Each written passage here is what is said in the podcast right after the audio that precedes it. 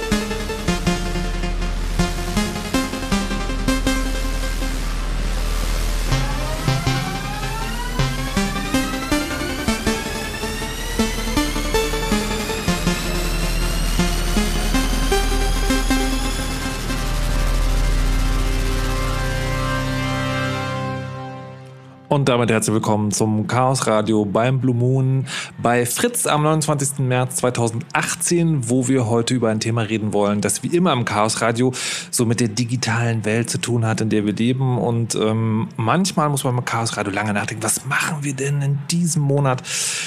Diesen Monat lag es klar auf der Hand, wir löschen Facebook. So heißt zumindest der Hashtag, der ähm, durch die sozialen Netzwerke auch so ein bisschen rumgereicht wurde, Delayed Facebook. Und äh, da ging es natürlich um diesen Skandal mit Cambridge Analytica und persönlichen Daten, die ausgewählt, ausgewertet wurden und viele User, die ausspioniert wurden. Und die Frage, die sich dann stellt, so, was ist genau passiert? Was bedeutet das für uns? Kann man Facebook wirklich anzünden oder müssen wir das irgendwie anders machen? Gibt es ein neues Gesetz, was uns helfen kann? All das wollen wir in den folgenden zwei Stunden besprechen. Und zwar einerseits mit den Gästen hier im Studio, die ich euch jetzt mal vorstellen möchte. Hallo, guten Abend. Hallo. Hallo. Ihr müsst richtig in das Mikrofon rein. Hallo. Ah, sehr gut. Das ist Ingo Dachwitz, den wir gehört haben. Und äh, von Netzpolitik.org, dem Blog. Und dann haben wir noch äh, Katharina Nokun, auch bekannt als Katascha, in diesen seltsamen sozialen Netzwerken. Hallo und herzlich willkommen. Hallo. Ähm, das letzte Mal, als du hier warst, warst du noch Campaignerin. Jetzt bist du Buchautorin, richtig? Genau. Okay, gut. so schnell ähm, gehen. Aber beide haben sich äh, viel mit dem Thema beschäftigt und werden uns heute sehr genau erklären, was da passiert ist und was das bedeutet. Und andererseits wollen wir natürlich auch mit euch reden. Ähm, der, der Hashtag heißt ja Delete Facebook. Und dann ist ja die Frage, habt ihr jetzt euren Facebook-Account wirklich gelöscht?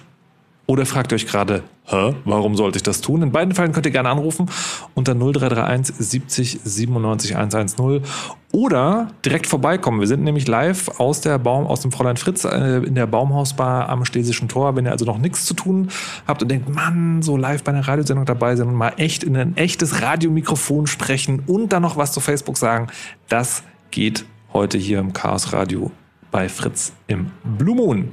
So, ähm, dann widmen wir uns jetzt mal der Frage, was ist denn eigentlich los? Also wenn man die Nachrichten mitverfolgt hat, ohne sie genau mitzuverfolgen, hat man mitbekommen, okay, Cambridge Analytica, also eine Firma, die vor einem Jahr schon mal in Schlagzeilen war, weil sie angeblich es alleine durch Datenmagie geschafft haben, die Wahlen in den USA zu beeinflussen, ähm, ist jetzt irgendwie noch mal mehr in Verruf geraten. Und dann hat das irgendwie auch was direkt mit Facebook zu tun und zwar so hart, dass Mark Zuckerberg, der Chef von Facebook, ein Interview im Fernsehen gegeben hat, was echt sehr selten ist. So, das kriegt, kann man also mit, mitgekriegt haben, wenn man so von außen rausguckt und sich genau verfolgt hat, was ist denn jetzt passiert? Was ist denn überhaupt das Problem? Es, es, gibt kein Problem?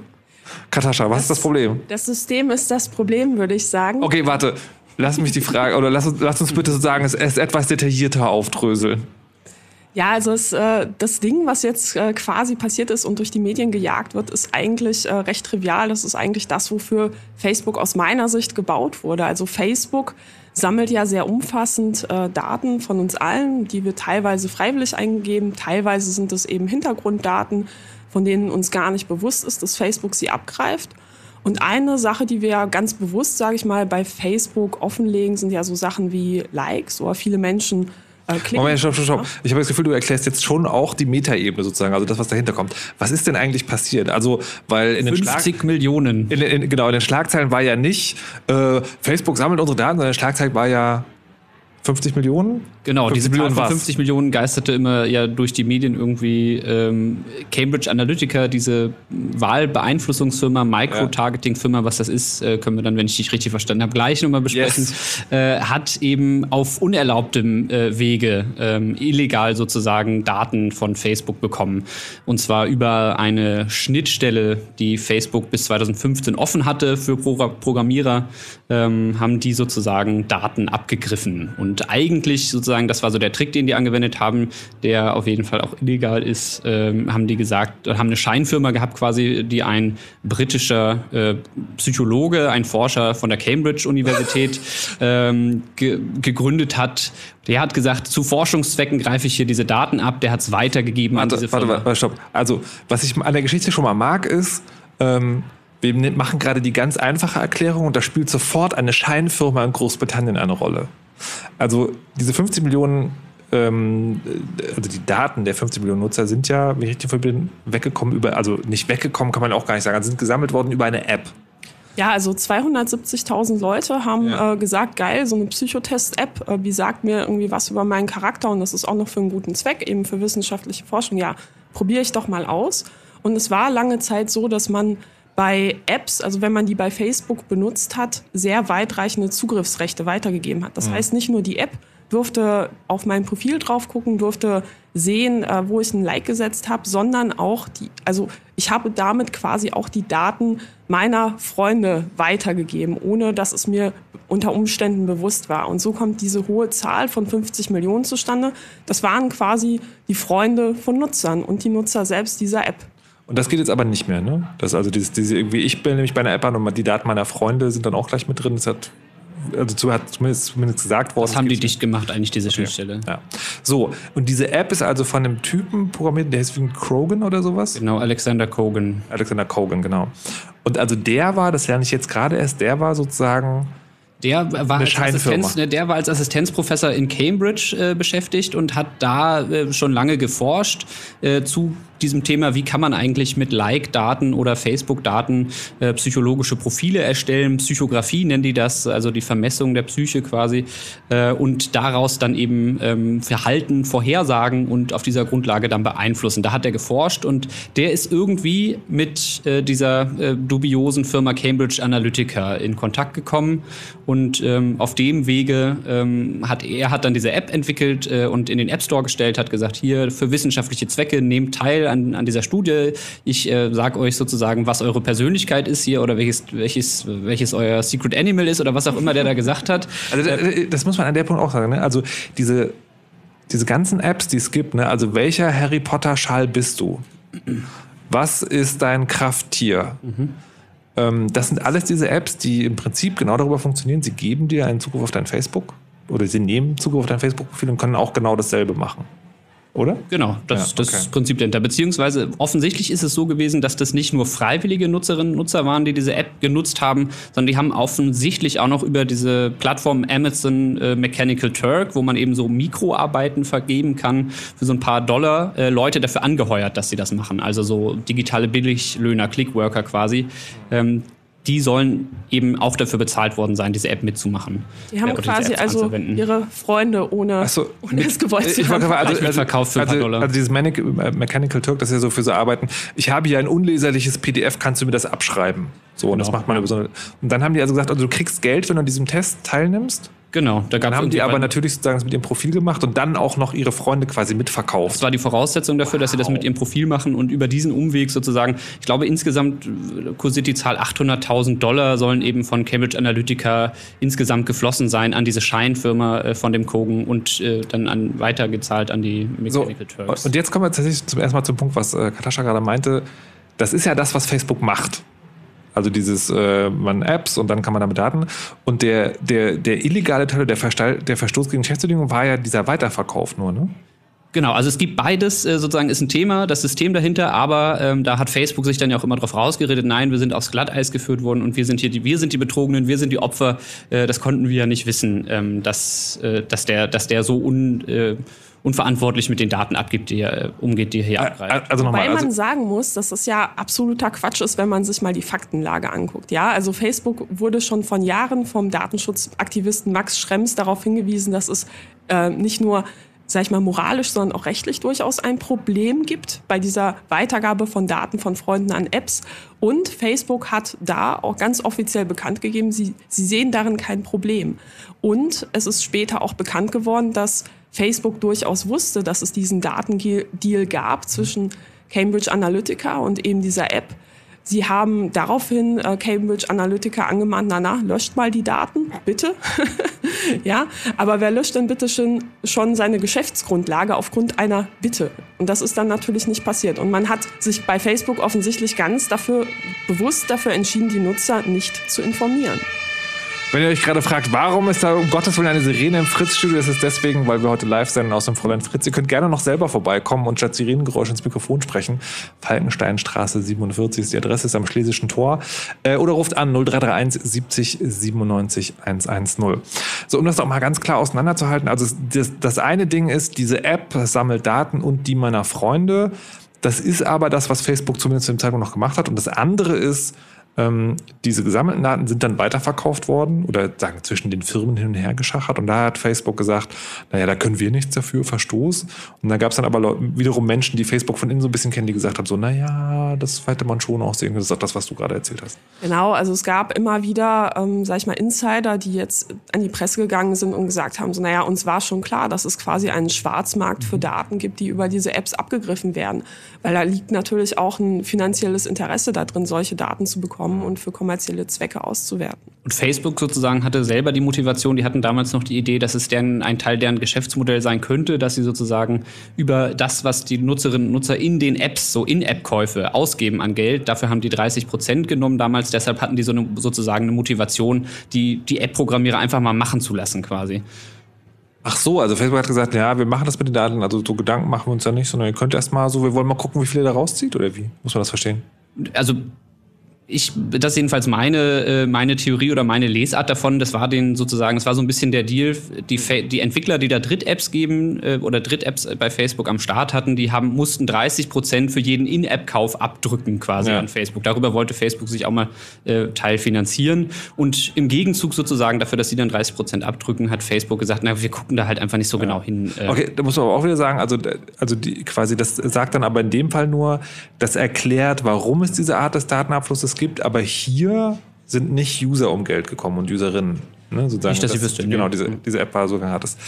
Ähm, wir, also wir wollen uns sozusagen in, im weiteren Verlauf der Sendung schon vor allen Dingen damit beschäftigen, was denn mit diesen ganzen Daten passiert. Wir müssen aber jetzt am Anfang, glaube ich, wenigstens, wenn wir also eh gerade komplett über das Problem reden, nochmal über diese Cambridge Analytica Firma reden. Was, also was ist denn das, was die mit den Daten gemacht haben oder vorgeben, damit gemacht zu haben? Das scheint ja auch sozusagen, da scheint ja auch so viel Magie dahinter zu sein. Es ging ja um die äh, Wahl in den USA.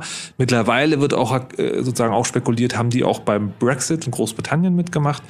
Ähm, was, also weiß man da irgendwas genau, was sie da gemacht haben?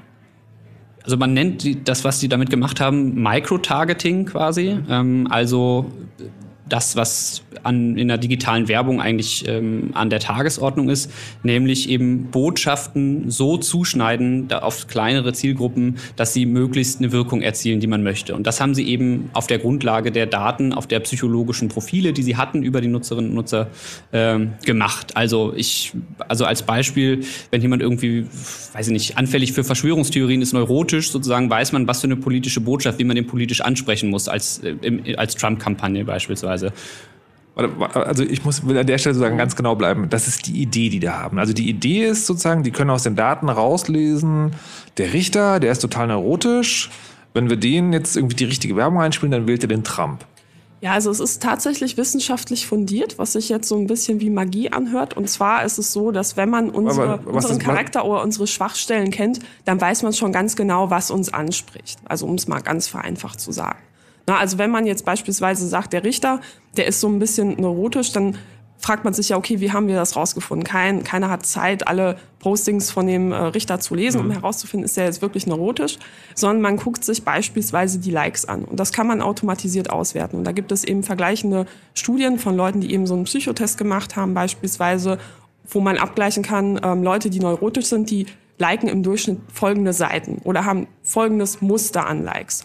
Und dann kann man schon abgleichen und sagen, naja, der ist mit so und so viel Wahrscheinlichkeit ähm, zu so und so viel Prozent neurotisch. Mhm. Und das macht ihn laut wissenschaftlichen Studien ähm, besonders empfänglich für folgende Botschaften.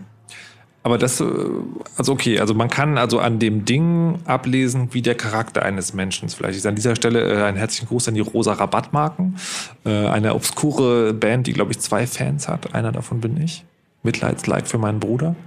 ähm, und Andererseits, also man, man glaubt dann zu wissen oder man weiß sozusagen, man kann, die, man kann den Charakter, Charakter einschätzen, aber dieses, man weiß dann, auf was der anspricht. Gibt es einen Beweis dafür, dass man mit Facebook-Werbung tatsächlich Verhalten ändert oder generell Online-Werbung? Ja, also es gab eine Studie, die ähm, hat sich mal angeguckt, wie funktioniert das eigentlich mit personalisierter Werbung. Und die haben ähm, bei einer sehr, sehr großen Zahl von Nutzern ähm, in Großbritannien und also ja, im, ja, Großbritannien und USA ähm, haben Werbung ausgespielt und haben sich nur einen einzigen Like genommen, ähm, der ähm, laut Vermutung sagen soll, ob jemand eher introvertiert oder extrovertiert ist. Das war in dem Fall beispielsweise so ein Like, mag Partys oder ist in Gruppen die irgendwas mit Partys zu tun haben. Okay, und die introvertierten Leute hatten interessanterweise angeblich eine Vorliebe für Computer. und dann haben sie eben im Schritt zwei äh, zwei unterschiedliche Anzeigen gemacht und äh, geguckt, naja, die psychologisch ähm, angepasste Anzeige, wird die mehr geklickt als die andere und zu wie viel Verkaufsabschlüssen, in diesem Fall bei einem Beauty-Produkt, ähm, hat das denn geführt? Also um es mal also plakativ zu machen, auf der einen Anzeige war dann so ein, so ein, also es richtete sich an Frauen, war dann so ein Mädchen, das eher so schüchtern aussah vom Spiegel und dann war irgendwas über Schönheit drunter geschrieben und auf dem anderen Bild war so ein wild tanzendes Mädchen auf der Mitte von der Tanzfläche und dann war auch irgendwas über kaufen Sie Beauty-Produkte geschrieben. Und allein anhand eines Likes konnten die eben äh, feststellen, dass bis zu 50 Prozent mehr Kaufabschlüsse getätigt wurden. Das heißt, man kann damit schon die Wirksamkeit von Anzeigen immens steigern. Es, würde ja also trotzdem sagen wir mal zumindest hoffen, dass der Verkauf eines ein paar Euro Beauty-Produkts etwas anderes ist als eine Wahlentscheidung. Wobei ich noch sagen würde, dass ähm, Werbung für Dinge, die ich kaufen kann, für mich eher leichter erkennbar sind als Werbung. Bei vielen Menschen ist es so, dass wenn etwas in meinem Newsfeed vorbeiläuft und es ist politisch, meine erste Assoziation ja nicht ist, okay, das ist bezahlte Werbung und manche gucken da eben nicht so genau hin. Ähm, es gab eine Studie beispielsweise von Jugendlichen in Großbritannien, ähm, die gezeigt hat, dass über die Hälfte der Nutzer nicht mal gecheckt hat, dass die ersten Anzeigen bei Google bezahlte Werbeanzeigen sind, obwohl fett daneben Anzeige steht. Von daher würde ich sogar die These aufstellen, dass es bei politischer Werbung noch effektiver ist als bei kommerzieller. Ist natürlich also eine sehr spannende Frage, wie das wirkt. Es gibt nicht besonders viele Studien dazu. Ne? Also ähm, also ich, ich, muss ehrlich sagen, ich bin jetzt gerade ein bisschen irritiert, weil ich ähm, im Rahmen dieser ganzen, es gab, gab Social Bots und Fake News und so, das ist ja im letzten Jahr ganz viel diskutiert worden. Ich bin habe mehrere Interviews gehabt mit Wissenschaftlern, die in dem Bereich arbeiten und die waren alle so, äh, also wir glauben da nicht so richtig dran, dass man, dass man damit wirklich hart Meinung beeinflussen kann, sondern das ist eher so sehr viel heiße Luft. Und ähm, höre ich dich jetzt anders? Äh, glaubst du, dass sie, dass sie es dann nicht aus dem Fenster lehnen wollen oder? Ja, also ich äh, denke, also um, um jetzt mal noch mal klar zu sagen, ich glaube nicht, dass man äh, mit so einer Werbeanzeige die Meinung von jemandem um 180 Grad mhm. drehen kann. Aber wenn man sich mal knappe Wahlergebnisse anschaut, wo nur ein paar tausend Leute vielleicht in einem Bundesstaat oder in einem Bundesland darüber entscheiden, wer die Mehrheit bekommt, dann kann dieses kleine Prozent äh, bei Unentschlossenen schon dazu führen, dass ja, sag ich mal, das Gewicht in die eine oder in die andere Richtung verschoben wird. Und wenn man sich mal anguckt, wie viel Milliarden Euro, ich glaube, das waren mehr als 500, nee, 200 Milliarden Euro oder so mittlerweile für Online-Werbung äh, rausgeballert werden, dann wäre es ja naiv anzunehmen, die Leute würden das machen, wenn es keinen Effekt hat. Man kann es ja mal an konkreten Beispielen aus der Trump-Kampagne festmachen. Also wir müssen uns vor Augen halten, die US-Wahl ist super knapp ausgegangen. Ne? In etwa sind so am Ende 70.000 Stimmen gewesen, verteilt über drei Bundesstaaten, äh, die dann die Entscheidung gegeben haben. Und also ein gutes Beispiel finde ich eben, dass sie bekannt ist, dass die Trump-Kampagne für den Haustürwahlkampf mit sozusagen unterschiedlichen Gesprächsleitfäden an die Leute rangegangen sind. Die hatten 32 unterschiedliche Gesprächsleitfäden, die dann eben ein bisschen darauf abgestimmt sind, okay, wie groß ist die Wahrscheinlichkeit, dass die Person für uns wählt? Welche Themen, mit welchen Themen kann ich da besser punkten? Ist es jemand, der, bei dem ich mit Waffenthemen besser vorankomme oder mit Einwanderung? Also da muss ich dir jetzt bitte die Frage stellen, Haustürwahlkampf ist jetzt nicht Facebook. Nee, genau, aber das sind sozusagen, das ist ja das, was mit den Facebook-Daten dann passiert ist. Das, die kann, können ja nicht nur auf Facebook eingesetzt werden, wenn du erstmal diese Profile hast von 50 Millionen Leuten und die sozusagen psychografische Profile angelegt hast, dann kannst du die ja überall verwenden.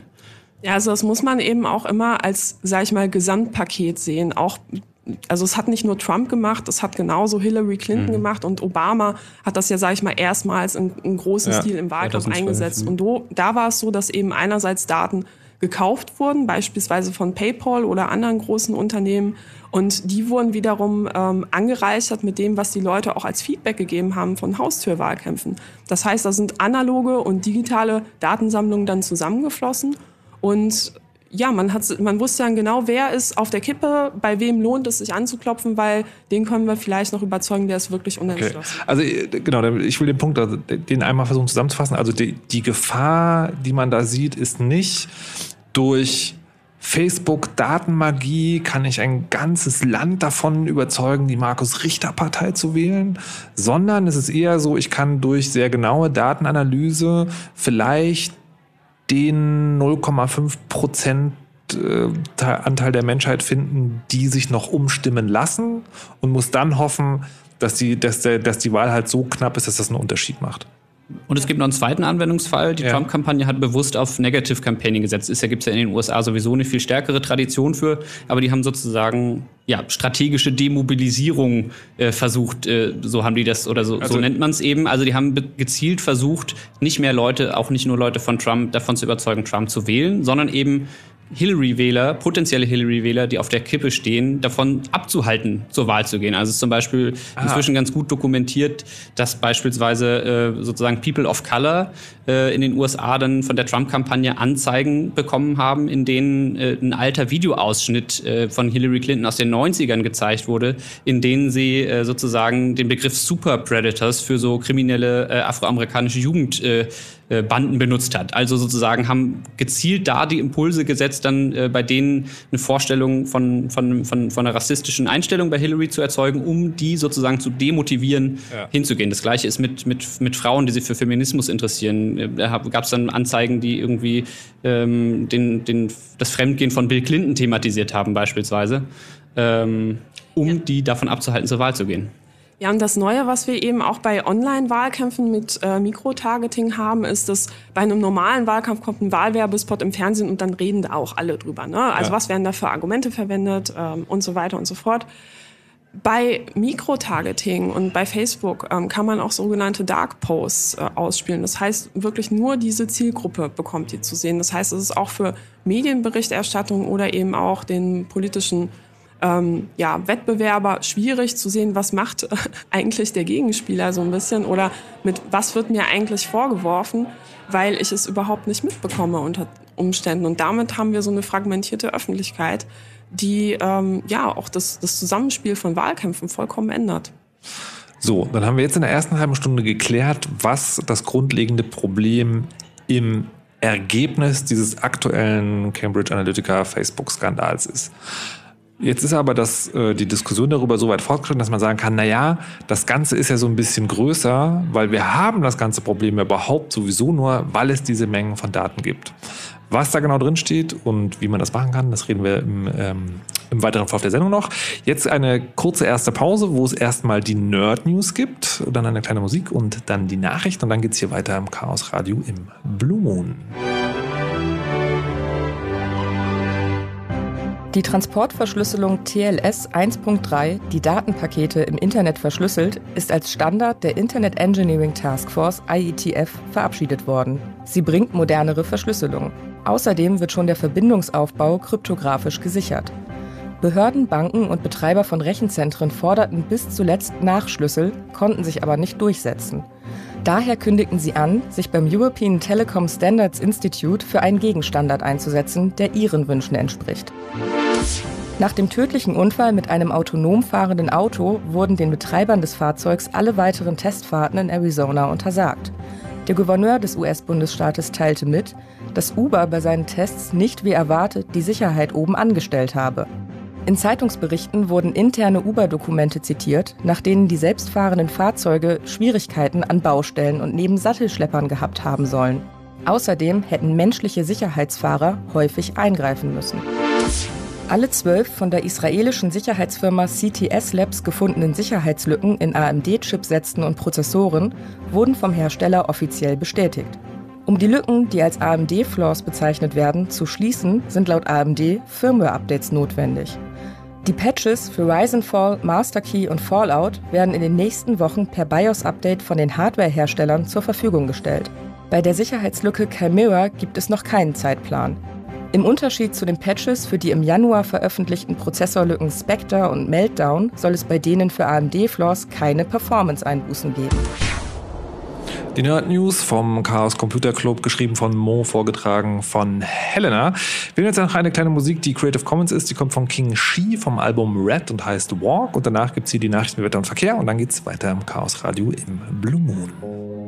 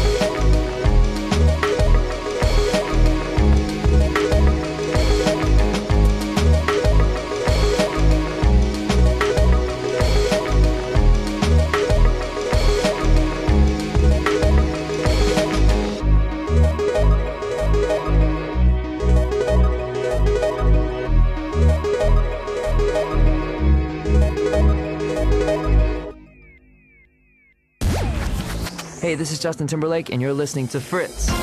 Und Fritz präsentiert Justin Timberlake. Live in Berlin.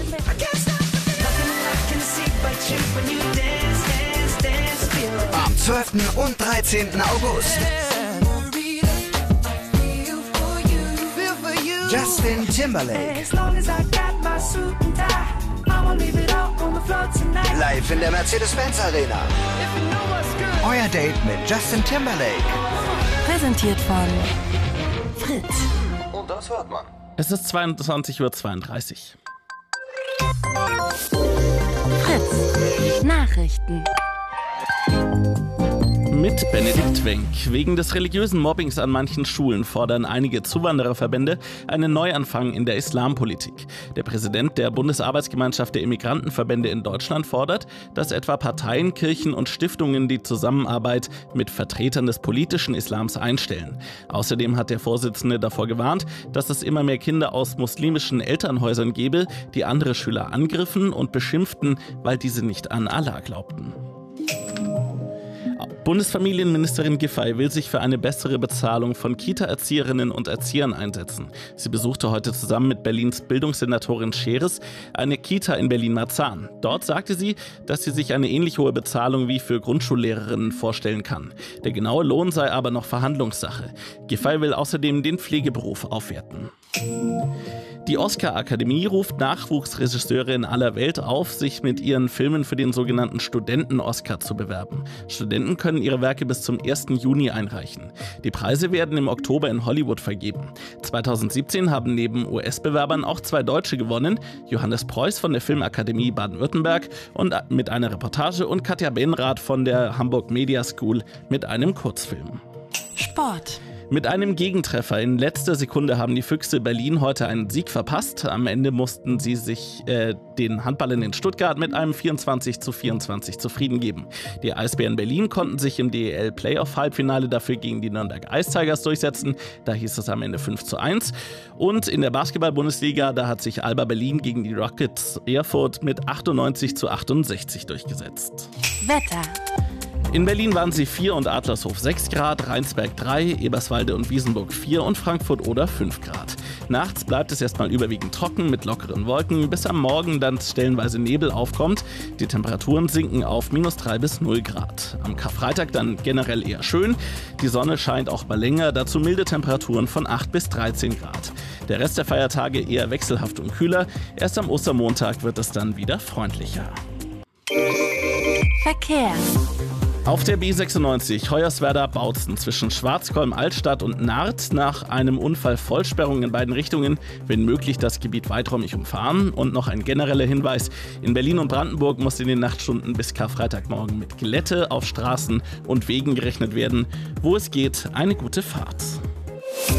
Fritz ist eine Produktion des RBB. Und wenn ihr gute Tipps in Sachen Mode, Filme, neue Platten, Bücher oder Games wollt, dann klickt doch mal fritz.de slash Tipps. Fritz.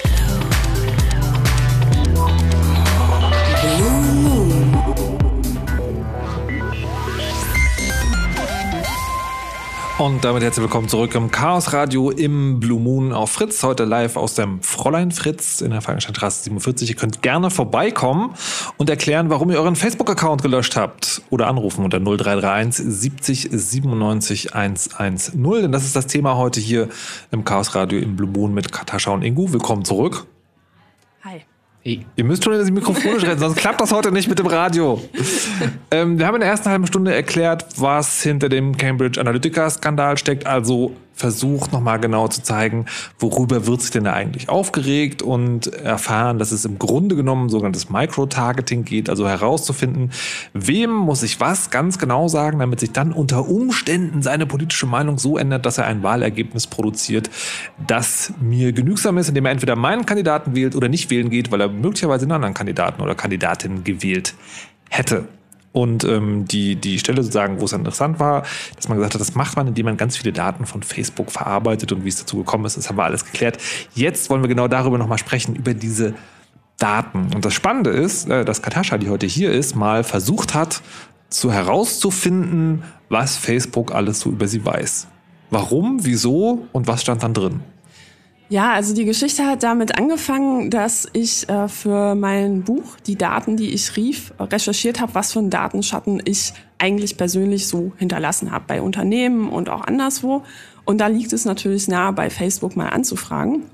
Und das Problem bei Facebook ist, dass man nur einen Teil seines Datenpakets bekommt. Man kann aber einen Teil seines Datenpakets anfordern. In den Einstellungen gibt es da so einen Menüpunkt und da kann man eben sagen, ich möchte eine Kopie meiner Daten haben und es dauert dann meistens so ein paar Tage und dann kriegt man einen Download-Link.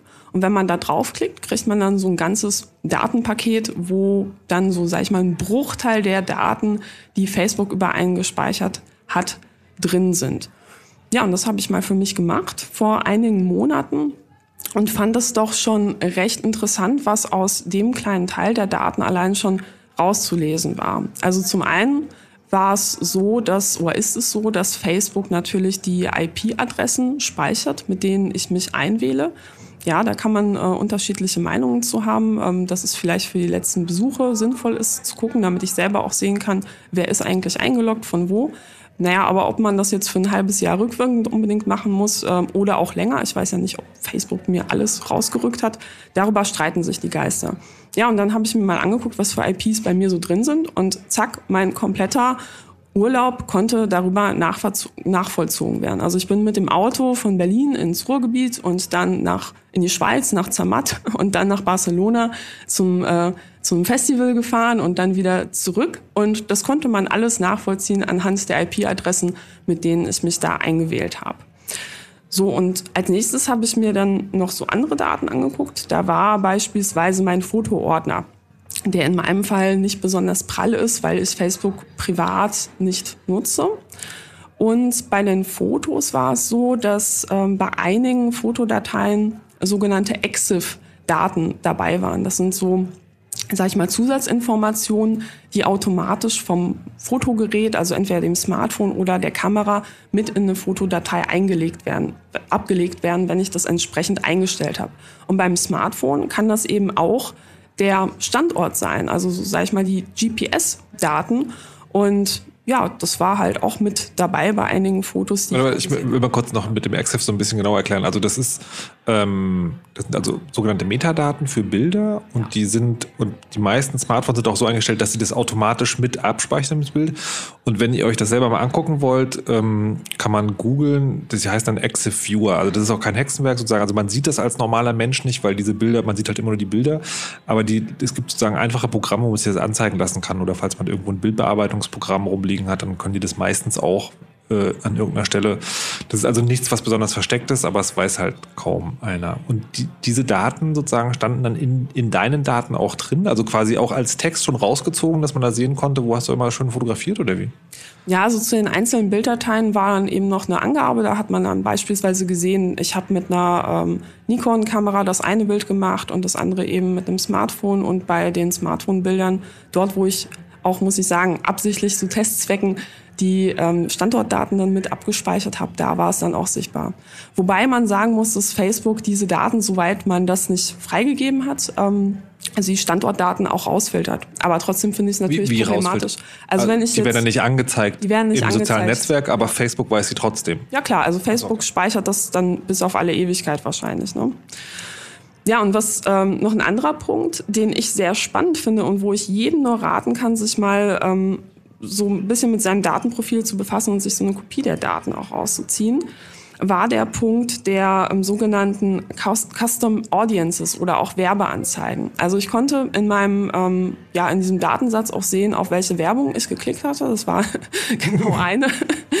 ähm, ich, was aber viel interessanter war, ich konnte sehen, welche Unternehmen meine E-Mail-Adresse mit Facebook abgeglichen haben. Und ähm, wie funktioniert das? Das funktioniert so, wenn ich als Unternehmen ja Targeted Advertisement, also so Mikrotargeting beispielsweise machen will bei Facebook, kann ich eben auch sagen, ich gleiche einfach meine komplette Kundendatenbank, die E-Mail-Adressen oder Telefonnummern gleiche ich eben mit Facebook ab und Facebook spuckt mir dann raus, ähm, wo ein Treffer ist, also was das zugehörige Facebook-Profil zum entsprechenden Kunden ist. Mhm. Und Jetzt ist es so, dass einige Unternehmen, wie beispielsweise Pizza.de, in ihren AGB auch drinstehen haben, wir machen das. in meiner Liste war allerdings dann auch so ein größerer IT-Hardware-Händler, der hatte das nicht drinstehen. Der hatte stattdessen drinstehen, wir werden deine Daten niemals an Dritte weitergeben. Ja. Oh, nice. Ja, das war dann so ein bisschen ernüchternd. Ähm, ja, habe ich mich natürlich beschwert und ähm, was haben Sie dann gesagt? Ja, also erstmal ähm, hat sich der Datenschutzbeauftragte sehr lange nicht gemeldet, ähm, bis ich dann ähm, komisch, ne? Dann habe ich mich äh, längere Zeit äh, doch sehr pe äh, penetrant gemeldet und dann kam bekam ich irgendwann auch einen Brief, dass man mit der Marketingabteilung gesprochen hätte. Die Marketingabteilung hätte das gemacht, man hätte das nicht machen dürfen und wird das in Zukunft nicht machen. Aber was bei mir, was mir dann halt im Endeffekt auch nicht mehr hilft, ne? da ist das Kind in den Brunnen gefallen. Die da, also die Information, dass ich bei diesem Händler eingekauft habe, die ich unter Umständen Facebook überhaupt nicht geben will, die wurde dann mit meinem Profil verknüpft, weil wenn ich da nicht eingekauft hätte, warum sollte ich in der Datenbank sein? Ja, mhm. ja und ähm, in so einem Facebook-Profil, was man sich dann runterladen kann, ähm, sind auch noch allerhand andere Sachen, beispielsweise alle Freundschaften. Und da sieht man auch, wer den ersten Schritt gemacht hat. Das heißt, wer hat eine mhm. Freundschaftsanfrage gestellt. Das heißt, Facebook hat nicht nur, oder sag ich mal, nach außen sieht man ja nur, wer ist mit wem befreundet. Und im Hintergrund ist es aber so, dass Facebook natürlich viel umfassendere Daten hat und weiß, wer hat den ersten Schritt bei wem getan und wer hat vielleicht auch den ersten Schritt getan, um eine Freundschaft zu beenden. Ja, und was ich dann doch schon ähm, sehr erschreckend fand, obwohl ich persönlich ähm, Facebook, wie gesagt, ähm, privat nicht nutze, sondern nur, sag ich mal, so für Öffentlichkeitskram, war dann so diese ja, also einfach alle Nachrichten und alle Direktnachrichten, die man jemals geschrieben hat, da nochmal zu sehen. Ich glaube, das ist einem theoretisch natürlich klar. Das Internet vergisst nicht und Facebook ganz besonders nicht, weil da ein kommerzielles Interesse hintersteht. Aber das noch einmal vor Augen zu haben, ähm, ist dann nochmal etwas ganz anderes. Und ich nutze Facebook noch nicht so lange. Ich habe das irgendwann für Beruf, aus beruflichen Gründen musste ich mir einen Account anlegen, weil ich sonst eine Seite nicht hätte managen können, ja.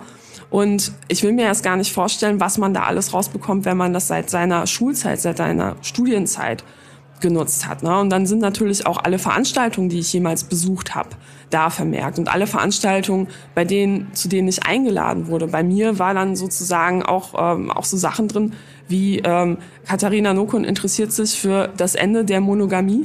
Das war eine Lesung. Ähm, tatsächlich interessieren mich, mich ähm, ja, also so, ich, ich halte das Ende der Monogamie noch nicht für gekommen, jedenfalls nicht für mich. Aber da macht man sich in dem Moment natürlich Gedanken, sondern ich habe da irgendwie so leichtfertig geklickt, vielleicht auch aus Höflichkeit, weil ich den Autor kenne, ja, und ähm, auch schätze. Aber äh, was für ein Bild generiert das eigentlich von hm. mir? Also wollte ich gerade fragen, hast du das mal also entweder selber gemacht oder möglicherweise diese Daten sogar weitergegeben, um mal zu gucken, was kann man denn über dich lernen, nur aus diesem Datensatz?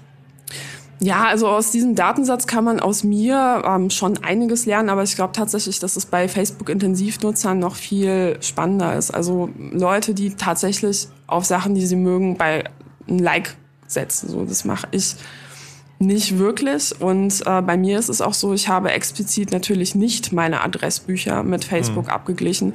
Von daher ist dieser Bereich da leer.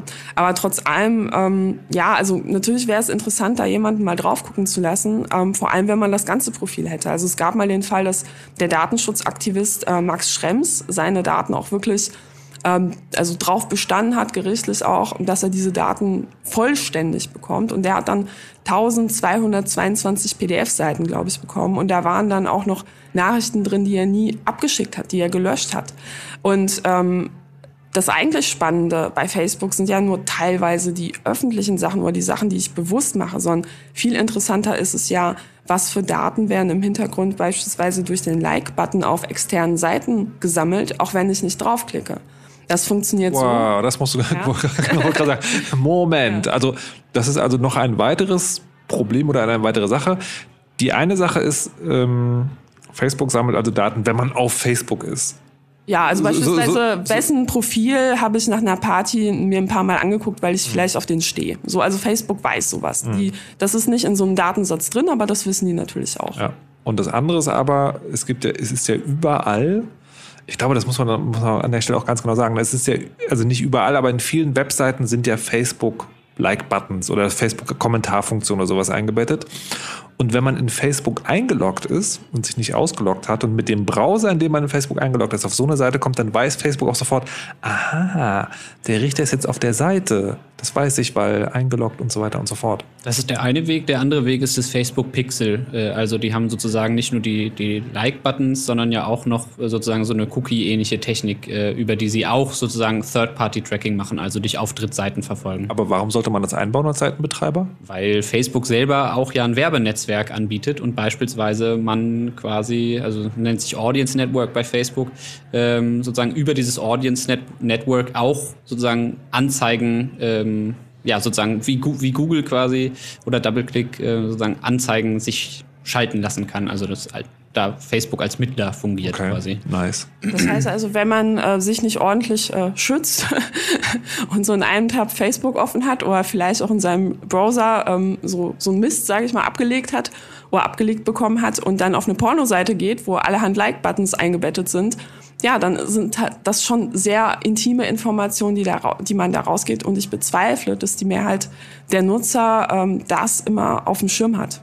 Weil unbequeme Sachen blendet man ja auch gerne aus. Jetzt noch eine ganze Kleinigkeit zum Audience Network ja. nachschieben. Äh, wir kommen bestimmt später nochmal dazu. Es geht jetzt gerade nicht um Datensammeln, aber über dieses Audience Network zum Beispiel bietet Facebook seinen Werbekunden eben auch an, Leute auch außerhalb von Facebook zu erreichen, sozusagen. Das heißt, wenn man über diese Custom Audience ähm, Geschichte guckt, okay, die Person XY, die ich schon in meiner Kundendatenbank habe, als Beauty-Produkthersteller oder was auch immer, ähm, und dann den Abgleich mache und die Person auf Facebook finde, bietet Facebook auch an, dass die gleiche Person auch außerhalb von Facebook gefunden wird äh, und äh, die Anzeigen äh, zu sehen bekommt. Also auf, auf einer Webseite, die auch wiederum Facebook-Sachen integriert genau, hat. das muss der Webseitenbetreiber ja. natürlich integriert ja. haben. Ähm, jetzt, wo wir gerade dabei sind, man liest immer wieder auch von Schattenprofilen. Könnt ihr kurz erklären, was das ist? Also, weil das ist ja, wenn man sozusagen, wenn ich es richtig verstehe, ist das dann, also es gibt über mich ein Profil, obwohl ich gar nicht bei Facebook bin. Genau. Ja, also ähm, man merkt das vielleicht, ähm, wenn man sich so ein ähm, Fake-Profil oder ein neues Profil bei Facebook anlegt und dann bekommt man, wenn man nicht interagiert, eigentlich jeden Tag so Spam-E-Mails, so ja, XYZ wird sich total freuen, wenn du jetzt total aktiv wirst auf Facebook. Und interessanterweise treffen diese E-Mails, ähm, wenn man eine E-Mail-Adresse benutzt, die man tatsächlich benutzt und auch Freunden mitgeteilt hat, erstaunlich oft den Bekanntenkreis. Und das kommt daher, da viele Menschen ähm, ihr Adressbuch bei Facebook hochladen oder das abgleichen. Das heißt, ähm, selbst wenn ich nicht bei Facebook bin, hat Facebook vielleicht über mich Informationen, ähm, mit wem ich befreundet bin, allein deshalb, weil andere Leute ähm, ihnen mitgeteilt haben, dass ich in ihrem Adressbuch bin. Oder aber, ja, Like-Button andere Geschichten, ähm, das kann man auch alles zusammenfinden. Und das ist eben ein Schattenprofil, was ich nicht sehe. Also bei meiner Abfrage habe ich beispielsweise gesehen, welche Unternehmen meine E-Mail-Adresse abgeglichen haben. Ich kann aber nicht sehen, wer von meinen privaten Kontakten meine E-Mail-Adresse ab, abgeglichen hat. Wobei ich das sehr gerne wüsste, weil ich die Leute doch schon gerne darauf ansprechen würde, dass ich das grundsätzlich nicht in Ordnung finde. Ja, ich habe ein selbes Erlebnis äh, mit meiner Telefonnummer gehabt. Ich habe, also ich bin ja bei Facebook und ich bin auch so ein bisschen aktiv, habe aber nie, nie, nie, nie, nie, nie, nie, nie, nie meine Telefonnummer da angegeben. Und Facebook fragt mich bei jedem, weiß ich nicht, so dritten oder vierten Login so, sag mal, ist nicht, dann erscheint hier eine Telefonnummer, die zufälligerweise meine Telefonnummer ist. Ist das nicht deine Telefonnummer? Und ich glaube, das kommt tatsächlich daher, dass halt Leute ähm, ihr Adressbuch hochgeladen haben, die mich in ihrem Adressbuch haben, mit denen ich auf Facebook befreundet bin und das, die auch mein Pseudonym kennen, unter dem ich bei Facebook unterwegs bin und das auch in ihrem Adressbuch haben. Und das ist natürlich so ein bisschen. Mhm. Oh, na gut. Okay, die wissen. Würde ich schon so weit gehen und sagen, die wissen alles? Ich würde nicht sagen, die wissen alles, weil alleine sich ja da schon die Frage stellt, lässt sich überhaupt alles, lässt sich die Persönlichkeit, lässt sich das Leben, lässt sich die Identität wirklich in Datenform abgreifen? So, das ist vielleicht ein bisschen philosophische Frage. Mhm. Ähm, aber natürlich gibt es auch Bereiche, ähm, wo die noch nicht reinschauen können, gerade wenn man sich irgendwie aktiv dagegen wehrt. Allerdings wissen die einfach sehr viel. Mir ist noch eingefallen, vielleicht noch mal kurz darauf hinzuweisen, auf den Daten, die sie auf Facebook sammeln, die treffen ja, schließen ja auch, machen sozusagen inferierte äh, Schlüsse sozusagen. Die schließen aus deinem Verhalten auf bestimmte Dinge über dich beispielsweise. Mhm. Also die haben so, ich habe es mal andersrum versucht, ich habe mit diesem ähm, sozusagen Werbe-Targeting-Manager ein bisschen rumgespielt und mir angeguckt, was gibt es da überhaupt für Möglichkeiten. Und die zum Beispiel bieten ja auch an, ähm, dass du Leute, dass, dass man Leute ansprechen kann, gezielt, die in Fernbeziehungen leben beispielsweise. Das musst du da gar nicht ja, angegeben haben. Die sehen einfach, dass äh, sozusagen das, das die Person, mit der du in der Beziehung bist, das hast du vielleicht angegeben, ah. ähm, an, sich an anderen Orten immer befindet als du. Und dann packen die dich in die Kategorie Fernbeziehung beispielsweise. Das heißt, du wolltest noch zwei Sachen erzählen. Das eine ist äh, Data Broker und das andere ist äh, Patente. Ähm, ja, genau. Also genau. Die Patentgeschichte, das ist neulich mal ein bisschen rausgekommen äh, oder sind, ist neulich ein bisschen Berichterstattung zugewiesen. Auch so geschlossene Dinge oder Dinge, die Facebook über seine Nutzerinnen und Nutzer schließt, ist ganz anschaulich geworden anhand eines Patents, das Facebook in den USA angemeldet hat, nämlich um Nutzerinnen und Nutzer anhand ihrer Daten in Klassen einzusortieren. Also sozusagen die unterschiedlichen, da in welcher Region leben die oder loggen die sich ein, ähm, wie viel Kohle haben die vielleicht, was für Geräte benutzen die, aufgrund dieser Daten Nutzerinnen und Nutzer in soziale Klassen einzuteilen. Das war wirklich so simpel wie Oberschicht, Mittelklasse, Arbeiterklasse. Sagen, also das ist, ja. ja. Das ist der eine Punkt. Also ich, ich, ich bin, ich bin jetzt gerade ein bisschen fassungslos, weil es gibt ja, ähm, also wenn man dem Klischee glauben will, gibt es ja viele Menschen, die glauben, es gibt ein die da oben und ein wie hier unten. Und das, also natürlich kann man über Machtstrukturen und äh, Politik da auch reden, aber hier ist halt ein Fall, wo eine Firma ganz gezielt dran geht, genau dieses Weltbild, was man ja eigentlich nicht will, äh, technisch darzustellen. Weil es eben dabei hilft, vielleicht Werbekunden die Leute anzusprechen, die man eben ansprechen möchte. Ja? Also äh, will ich mein High-End-Produkt jetzt an Leute, die, die vielleicht in der Arbeiterklasse sind, nach diesem Modell äh, vermarkten? Nee, die Effizienz wird gesteigert, wenn ich weiß, ähm, hier Oberklasse. Das ist nee, die Logik nee, dahinter. Naja, nicht nur das, es ist ja tatsächlich auch vorstellbar, dass man sagt, naja, wie, wie kann man sozusagen solchen Leuten gut Produkte verkaufen, indem man armen Leuten den Aufstieg verspricht? Und äh, reichen Leuten, indem man äh, ihnen sozusagen Dinge anbietet, die den, die den Rückfall in das, in das elende äh, Proletariat verhindern. Und dann, dann findet ja darüber sozusagen, also in der Weiterentwicklung wieder eine weitere Spaltung der Gesellschaft statt. Ja, also im äh, US-Wahlkampf wurden auch über 150, äh, oder ich glaube um die 150 Millionen Leuten wurden ähm, Anzeigen angezeigt, die zu Hass zwischen Gruppen aufrufen. Und das, finde ich, ist, ist nochmal so ein ganz schwieriger Aspekt, wo du halt wirklich sagen kannst, ich fange an, Gruppen gegeneinander aufzuhetzen oder aufzuwiegeln. Und ich würde noch weitergehen, dass es gar nicht so um die Abbildung von äh, Oberschicht oder Unterschicht oder die, die Macht haben und die, die weniger Macht haben, geht. Ich würde noch weitergehen und sagen, ähm, für die Zukunft sehe ich einfach ein Bild, dass diejenigen, die solche Informationen haben, auch ein Herrschaftswissen haben, weil wenn du weißt, wie Menschen ticken, wenn du weißt, wo ihre Schwachstellen sind, dann kannst du sie eben so ein bisschen nudgen, also so dahin schubsen, wo du sie haben willst. Ne? Informationsasymmetrien, die letztendlich Machtasymmetrien sind, auf jeden Fall, sehe ich auch so. Okay, darüber sprechen wir gleich. Also, weil wir haben ja jetzt geklärt, ne, was ist der aktuelle Skandal also was ist aktuell sozusagen der Vorwurf gewesen? Wir haben dann weitergeklärt, was sind jetzt eigentlich diese Daten, die dieses, weil man sagt immer, ne, sie sammeln alles und so, jetzt haben wir ein bisschen genauer gehört, was das ist. Und dann reden wir in der nächsten halben Stunde nochmal ganz konzentriert darüber, was ist denn eigentlich im größeren Rahmen das Problem. Bevor wir das machen, aber eine kleine Musik von King Shi vom Album Red. Und zwar äh, passt ja auch so ein bisschen zum Facebook, die immer die Weltherrschaft ansprechen, könnte man meinen. Expansion heißt der Track.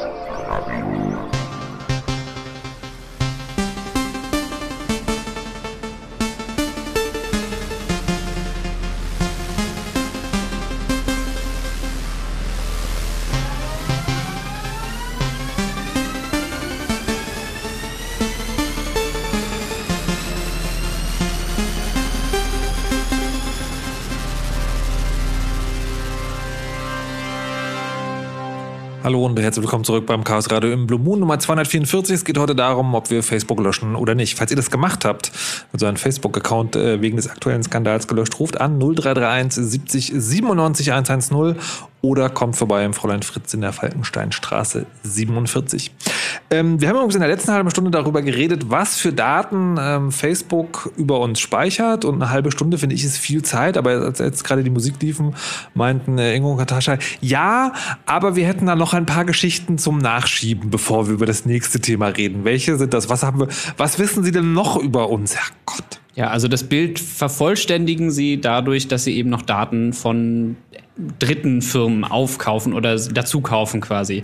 Äh, sogenannte Data Broker ist eine eigene Branche, inzwischen Millionen, Milliarden Branche, Firmen, die nur darauf spezialisiert sind, aus allen möglichen Quellen ähm, Daten über Menschen äh, zu sammeln und auch wieder in individuellen Profilen zusammenzuführen. Das geht irgendwie von dem ähm, ja, Bonusprogramm äh, Shopping-Daten über Kreditkartenbetreiber, Gesundheitsdaten. Ist Ihre Karte dabei?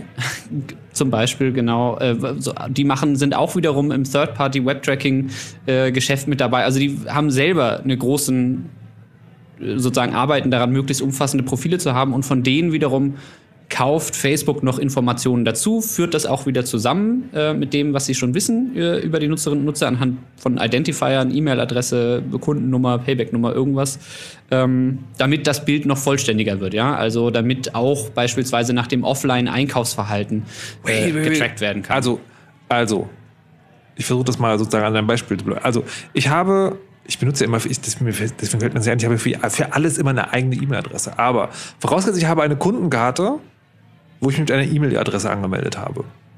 Und die äh, zeige ich jedes Mal vor, wenn ich in der Offline-Welt etwas einkaufe. Und das ist dieselbe E-Mail-Adresse, mit der ich mich bei Facebook angemeldet habe. Dann sagt Facebook also, ähm, lieber Kundenkartenbetreiber, ich kaufe mal bitte die Datensätze von dir? Da sind wahrscheinlich noch ein paar Schritte zwischen. Da ist eben der Data Broker dazwischen sozusagen. Warte, es gibt Leute, die nichts anderes machen, außer Daten verkaufen. Genau. Also Daten. Ja. Datendealer. Datendealer. Ja, Ist Datenhändler. Das, wie, wie heißen die Leute? Aktienhändler. Also was, okay. Ja. Und dann also werden diese Datensätze und dann guckt Facebook, ah, hm, E-Mail-Adresse passt überein, super, kann ich halt.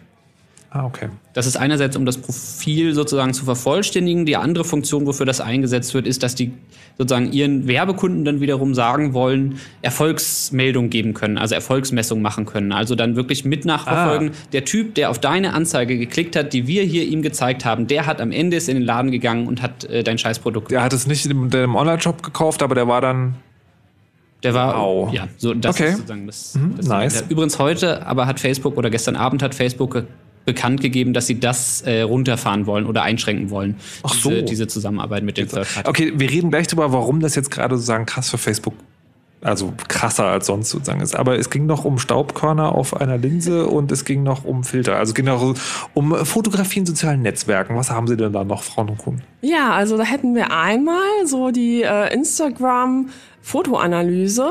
Und zwar haben Forscher herausgefunden, dass man allein anhand der Wahl der Filter mit großer Wahrscheinlichkeit voraussagen kann, ob ein Mensch eher depressiv ist oder nicht. Und falls ihr euch fragt, was man über euch so rausfinden kann, ja, wenn ihr einen eher so auf dem Blaufilter steht, wie beispielsweise ich, oder den Graufilter oder schwarz-weiß ähm, und nicht so viele Menschen auf euren Bildern habt, dann äh, würdet ihr wahrscheinlich da ins depressive Raster fallen. Was? Und wenn ihr wenig Likes bekommt. Ne? Also so bei den Likes, ja, hätte ich vielleicht noch Glück, aber ich habe tatsächlich hauptsächlich eher ja, traurige Bilder von, äh, wie Burger in echt aussehen. und so Sachen. Und ich Was liebe aber, den Blaufilm. Aber Menschen mit wenig Likes in absoluten Zahlen oder Menschen, die sozusagen so und so viele Follower haben, die aber nicht deren Fotos liken? Das äh, weiß ich so im Detail nicht. Okay, verstehe. Ne? Ähm, was aber auch noch interessant ist, Facebook hat noch ähm, so allerhand Patente angemeldet und man muss sich ja auch vor Augen führen, die machen unglaublich viele Studien mit ihren Daten und nicht alles davon veröffentlichen die. Und aber ein Patent, was sie äh, angemeldet haben, geht um ähm, das Thema Staubkörner auf Fotolinsen. Ja, also wir kennen das alle. Unser Smartphone ist klinisch rein und sauber, keine Bakterie weit und breit. Ich putze auf gar keinen Fall gerade meine Kameralinse. Nein, nein. ja, also ähm, es gibt tatsächlich tatsächlich mittlerweile Analyse-Tools, sie hat äh, Facebook patentieren lassen, die feststellen können, ob zwei Fotos von derselben Kamera kommen, allein anhand der Analyse von Kratzern und Staubkörnern. Das heißt, wenn dasselbe Foto oder ein Foto ähm, mit diesem Staubkornindikator von zwei unterschiedlichen Geräten gepostet wurde, selbst wenn die Leute sonst keine Connection haben, kann man sagen, irgendwie müssen die zusammenhängen, weil die posten ein Bild vom selben Gerät. Das ist ja ekelhaft. Letztes Beispiel. Oh, na, komm, oh. Aber das ist wirklich mein Lieblingsbeispiel eigentlich für das, also was Facebook selber sagt, was ihre Targeting tut, ja. was sie mit den Daten machen können, ja. sozusagen. Die sind dabei erwischt worden im vergangenen Jahr, wie sie in Australien bei einer Großbank Werbung gemacht haben, dafür gesagt haben, hier kommt zu uns, nutzt uns, um sozusagen Targeted Advertising zu machen, denn wir sind die Besten. Bei uns könnt ihr nämlich, das war das, womit sie es gepitcht haben, emotional verletzliche Teenager identifizieren, ausfindig machen.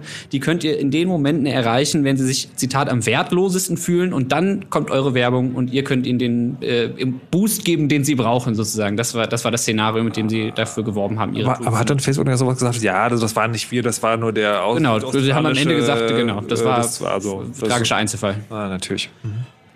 Okay. Einen haben wir noch.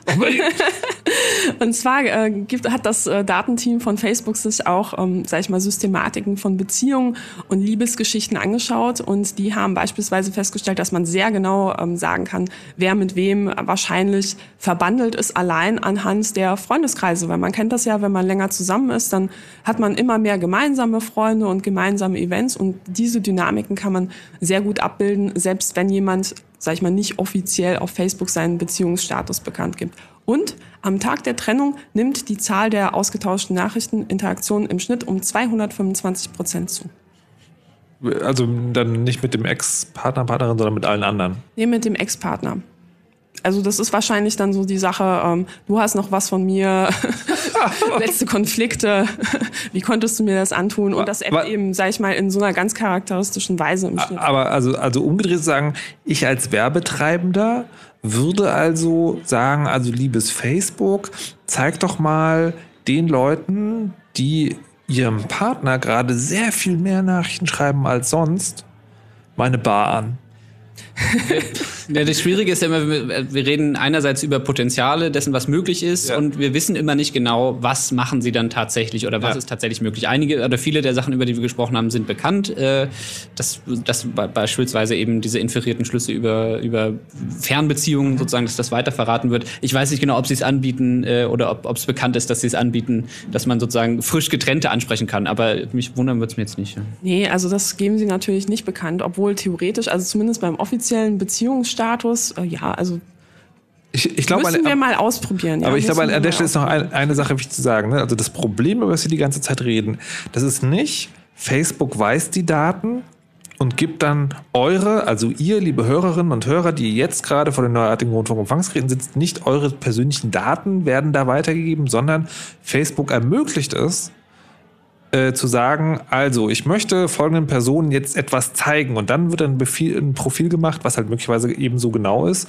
Also jemand, der arm ist, Dreck auf der Kameralinse hat und sich gerade getrennt hat, dem kann man sozusagen Werbung anzeigen. In den USA gibt es auch so eine Kategorie, die nennt sich ethnische Affinität, äh, wo dann sozusagen Hispanic American, African American und so weiter gezielt angesprochen oder aussortiert werden können für die Anzeigen. Und es gab mal so einen kleinen Skandal, dass äh, eine Zeit lang für zielgerichtete Werbung es möglich war, Leute, die Juden hassen, anzusprechen. Und es wurde dann öffentlich, danach hat Facebook natürlich die Kategorie gelöscht, aber es zeigt ja nur, was, was möglich ist und was in vielen Bereichen auch gemacht wird, ähm, wenn es keinen großen Skandal gibt. Apropos, ähm, weil also im, im, natürlichen Verlauf einer Sendung müsste man jetzt sozusagen über die Stelle sprechen, warum halten denn Datenschützer und Aktivisten es für ein Problem, dass eine einzelne Stelle so viel über jemand weiß. Und es gibt dann eine sehr außerufernde Argumentation, die sagt, dass im Prinzip die Idee von Privatsphäre wichtig ist für die Gesellschaft, wie sie funktioniert. Ich würde das gerne heute nicht machen. Also, weil wir haben das schon sehr oft gemacht und würde gerne auf die chaosradio.ccc.de verweisen, die Seite, wo die ganzen Podcasts vom Chaos Radio sind, wo man sich in einem beliebigen, also ich, wahrscheinlich am einfachsten ist es, wenn man nach Vorratsdatenspeicherung sucht und sich da die Folgen mal anhört. Da wurde es sehr ausführlich erläutert. Und das Ding, was an diesem Skandal nämlich das Besondere ist, ist ja, ähm, es gibt diese Argumentation, warum Privatsphäre eigentlich eher wichtig ist, schon sehr lange. Es ist sehr lange bekannt, was Facebook alles macht. Und es ist auch, sagen schon viele Leute, also sowohl Institutionen als auch einzelne Aktivisten haben versucht, dagegen vorzugehen. Bis jetzt ist nichts passiert. Jetzt ist es aber, dieses Mal scheint es so ein bisschen anders zu sein. Also Facebook scheint, wie soll man das sagen, unter Druck zu geraten oder sich mindestens bemüßigt sehen zu reagieren. Also ich fand es wirklich sehr beachtlich, ähm, dass der Mark Zuckerberg da ein Interview gegeben hat, CNN gegenüber, was der normalerweise in der Art und Weise nicht macht. Also es gibt von dem so Home Stories und nette Geschichten und sowas, aber dass er sich aktiv zu einer man könnte fast sagen, Krise äußert, das passiert wirklich sehr, sehr, sehr selten. Und könnt ihr mir sozusagen jetzt erklären, was ist dieses Mal anders? Also wie kommt es, ich will jetzt nicht sagen, dass Facebook sich ändert, aber wie kommt es denn, dass überhaupt zum ersten Mal sowas bemerkbar ist, dass Facebook öffentlichen Druck zu spüren scheint? Der Aktienkurs ist gefallen. aber war, war Deshalb das? reagiert Zuckerberg. Aber ja, also ich würde sagen, der Aktienkurs ist ja aus dem Grund gefallen. Und zwar, weil die Leute ähm, oder auch die Aktionäre langsam realisieren, dass die Regulierung am Horizont erscheint und nicht mehr so abstrakt ähm, sag ich mal, durch, durch die Feuilletons wabert. Und Aber was genau hat dazu geführt? Ne? Also was hat dazu geführt, dass diese, dass die Diskussion jetzt so geführt wird, so hart, dass, äh, dass, man, dass man anscheinend denkt, okay, das können wir nicht einfach aussetzen, da müssen wir reagieren. Also was, ich kriege das nicht ganz gefasst. Also theoretisch ist mir das klar, aber ich meine, ich habe mich ja schon oder und auch Datenschutz und Aktivisten sozusagen regen sich schon sehr lange auf. Und dann, äh, was ist jetzt der Unterschied? Ja, das Problem mit Datenschutz ist ja immer, Daten spürt man nicht, Daten fühlt man nicht, man, man spürt die Verletzung von Privatsphäre nicht. Ja, wenn irgendwo jemand ein großes Profil über mich angelegt hat, so ja, pf, weiß ich nicht davon. Also kann ja sein bei der NSA. Und in dem Fall ist es so, dass aus dieser abstrakten Gefahr, dass ähm, Datenschützer, Verbraucherschützer waren, ihr könnt anhand eurer Daten manipuliert werden, plötzlich ein konkreter Fall wird, ja, und äh, plötzlich auch ein politischer Fall wird. Und das macht es natürlich auch ähm, nochmal, also es ist ja eine Sache, ob mich jemand durchleuchtet, um mir ähm, halt die passenden Schuhe anzubieten oder vielleicht die passende Hardware. Und das ist was ganz anderes, wenn wir über eine Demokratie sprechen, wo, sag ich mal, so viele Daten über die einzelnen Wählerinnen und Wähler bei einem einzigen Unternehmen sind, dass man dann zielgerichtet versuchen kann, die öffentliche Meinung in eine Richtung zu drücken, ja. Und wenn man das eben mit bezahlter Werbung macht, dann bedeutet das auch derjenige, der die meisten Datensam größten Datensammlungen hat, der, derjenige, der sich am wenigsten drum schert und derjenige, der das meiste Geld hat, in Kombination damit, kann die öffentliche Meinung beeinflussen. Und das ist sehr fundamental in einer Demokratie. Also ja, aber man hatte bis jetzt nicht den Eindruck, dass es eine Rolle spielt, aber gut. Aber irgendwann ist der Sack auch mal äh, voll sozusagen. Habe ich auch schon das Gefühl, dass es eine Rolle spielt. Also es ist ja nicht das erste, es ist nicht ja. die erste Geschichte sozusagen, sondern immer wieder, immer wieder das gleiche Muster. Entschuldigen, so ein bisschen zumindest so verklausuliert entschuldigen. Eigentlich ja. sind wir nicht schuld, aber trotzdem tut es uns leid, falls, falls, falls irgendwas falsch gelaufen ist. Äh, wir ändern uns, wir arbeiten hart daran, dass es wir ändern. Also es ist oft genug passiert, und jetzt natürlich gerade in den USA der, Nachweise oder wirklich nachgewiesenen ja russischen Manipulationen äh, im Rahmen des Wahlkampfs ähm, haben, glaube ich, zumindest in den USA das Klima äh, nochmal ähm, deutlich verändert. Also, dass da sozusagen russische Gruppen es möglich war, ähm, irgendwie im großen Stil Anzeigen zu kaufen, die mitgemischt haben im Wahlkampf, ohne dass es jemandem aufgefallen ist. Ähm, das hat, glaube ich, das Klima in den USA nochmal stark verändert. Ähm, aber ansonsten, was Katascha sagte, ich glaube nur, es addiert sich irgendwann auf und ja, jetzt steht auch die Datenschutzgrundverordnung vor der Tür. Ich wollte gerade sagen, also darüber sprechen wir gleich. Was ich interessant finde, ist, wir sind ja fast schon wieder jetzt mit dieser Sendung am Ende des News Cycles. Also die Geschichte ist so ungefähr zwei Wochen an und es ist fast schon so, also wir machen das, weil wir es im Chaos Radio immer so machen, dass wir eine Sache sehr ausführlich erklären, damit man, also nicht nur jetzt gerade, sondern auch in einem Jahr noch, wenn man, was war denn damals eigentlich los, kann man das sozusagen hier nochmal genau, genau nachhören. Ähm, aber ich frage mich trotzdem, wie lange wird das halten? Und wir können jetzt mal über die verschiedenen, also Konsequenzen sprechen, die das haben könnte, möchte ich wirklich so sagen, konjunktiv sagen. Wir sprechen gleich noch über etwas, was Datenschutzgrundverordnung heißt, aber zum ersten, das ist heute an mir vorbeigeflogen. Ich habe leider nicht gelesen, was genau die Argumentation ist, aber es gibt anscheinend die Idee, Facebook zu verstaatlichen. Hat doch Christopher Lauer, glaube ich, gefordert, oder? In einem Gastbeitrag irgendwo. ja, also ich glaube, nach, nach Snowden und äh, der, der ganzen Geschichten auch in Deutschland, die wir über unsere Geheimdienste und staatliche Behörden wissen, ist, ist glaube ich, recht klar, dass man als Datenschützer, als Verbraucherschützer kein staatliches soziales Netzwerk haben möchte. Das weil ist das da, Dilemma, ja. ja, wo, wo ein Trog ist, da kommen die Schweine, sagt man ja so schön. Und ähm, ja, in dem Fall, wo Daten sind, da, da entstehen schnell Begehrlichkeiten. Kann ich nur von abraten. Okay, ich möchte dann jetzt sagen, das jetzt äh, spalten. Das eine ist, ähm, es gibt eine, es gibt große, zentral geführte soziale Plattformen. Wie können die möglicherweise betrieben werden, so dass man sagt, okay. Und das andere ist, Gibt es Alternativen? Ja, wie könnten die aussehen? Ich würde sozusagen wirklich gerne erst bei dieser einen bei diesem einen Ding bleiben. Also ich muss zwar in letzter Zeit immer wieder daran denken, dass es ja ganz früher mal ein soziales Netzwerk gab, das hieß MySpace. Und ähm, da kann sich heutzutage kaum einer erinnern. Und das war aber auch, es gab eine Zeit, da war das also groß, und das war nie so groß wie Facebook, aber es war halt groß und gefühlt tatsächlich überall und äh, gekommen, um zu bleiben. Und das, hat, das war wirklich also in einem Halbjahreszeitraum, würde ich sagen, wo es auf einmal so, so krass was ist mir so, äh, Moment, was ist denn eigentlich aus? Hm, sehr seltsam. So, Facebook. Ähm, also mal ausgehend davon, dass das möglicherweise nicht verschwindet jetzt so. Was, was sind denn für Ideen? Also wird jetzt so eine, das ist, gibt das Schlagwort der Regulierung. Ähm, was, wie will man das denn regulieren? Also, weil es gibt ja, ich habe neulich mit Thilo Weichert gesprochen, ehemaliger Datenschützer in Schleswig-Holstein, der hat ja Facebook auch mal verklagt. Ähm, da ist ja nie so richtig viel passiert. Also da gibt's, also gab es so ein kleines News-Ding und dann hat es aber wieder gegen. Was gibt's denn da jetzt für andere Ideen, wie man mit Facebook umgehen kann? Naja, also ich glaube, wir müssen in unserer Gesellschaft einfach auch eine Debatte darüber führen, wie weit die Durchleuchtung für ökonomische oder andere Interessen des menschlichen Lebens gehen darf und wo vielleicht auch eine rote Linie ist. Na, also um mal ganz, ganz niedrigschwellige Regulierung anzusprechen, wir müssen einfach darüber sprechen, was für Daten überhaupt erhoben werden dürfen, was für Daten überhaupt verwertet werden dürfen und ähm, vor allem, ob es nicht auch so etwas wie Löschfristen geben sollte für bestimmte Daten. Also als ich meinen Datenprofil bei Facebook abgerufen habe, da ist mir auch klar geworden, warum keine Löschfristen in den Facebook AGB genannt sind. Ähm, man löscht einfach Daten nicht, mit denen man Gewinn generieren kann. Aber das, das gibt es ein bisschen ein grundsätzliches Problem. Ne? Also es gibt ja anscheinend einen großen Bedarf daran, an einem sozialen Netzwerk teilzunehmen. Also diese Milliarden User, die Facebook da hat, die sind ja nicht dadurch zu erklären, dass irgendjemand die dahin geprügelt hat, sondern es gibt ja anscheinend so eine Lust daran, da zu sein. Und da gibt es ja zwei Wege, wie so eine Plattform, die betrieben wird, Geld verdienen kann. Das eine ist halt also monatlichen Zehner oder beliebiger Beitrag sozusagen, der immer Leuten so teuer sein wird. Der andere ist, wir machen das genau über dieses Modell. Also wir spielen Werbung aus. Wenn naja, man Werbung ausspielen muss, muss man wissen, wie macht man die hin? Also ist, ist, stellst du jetzt auch das grundsätzliche Modell in Frage? Ja, also wie der Zufall es will, habe ich meine Abschlussarbeit über die Markteintrittschancen von dezentralen sozialen Netzwerken an der Uni Hamburg geschrieben und ähm, tatsächlich denke ich, es gibt noch mehr Modelle. Also wir sollten halt vielleicht. Nee, nee, Moment, aber darüber wollen wir später sprechen. Die Frage ist ja, ein zentral betriebenes also eine zentrale Plattform, die ein soziales Netzwerk ist.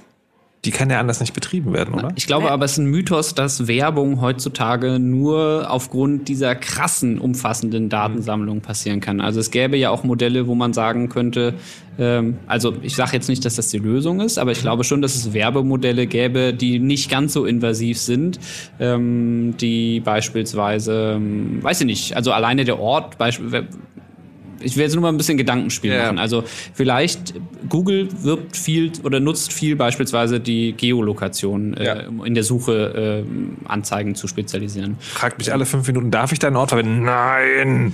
Ja, aber ich meine, vielleicht könnte man auch einfach mal sagen, okay, bestimmte Informationen nicht oder sozusagen Facebook reißt sich einfach ein bisschen zusammen und versucht nicht dieses creepy, alles wissende Ding zu sein, sondern sagt einfach, okay, hey Leute, das ist das Modell, wir finanzieren uns über Werbung und wir geben euch aber die Möglichkeit, einfach ein bisschen selber mitzubestimmen. Wir informieren euch darüber, was passiert.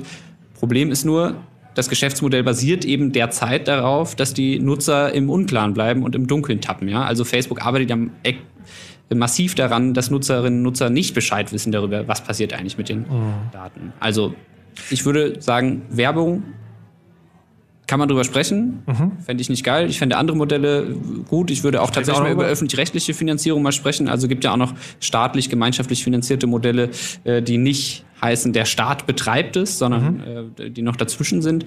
Ähm, ja, wobei ich da immer sagen würde, natürlich kann man das machen, aber dann stelle ich mir mal vor, in, in Deutschland passiert ein Attentat, ja, da werden die Begehrlichkeiten groß sein, dass die gesetzlichen Regelungen von Zugriffsbefugnissen ganz schnell wieder, wieder aufzuweisen. Also ich, wir hatten uns ja vorhin schon drüber unterhalten, also eigentlich wäre ja geil, wenn es irgendwie von einer unabhängigen, gemeinnützigen ähm, Stelle irgendwie betrieben wird, eine Stiftung beispielsweise, wo ich sagen kann, so ja, diesen, diese Woche wieder geiler Service, ähm, überweise ich mal einen Zehner und gut ist. Ne?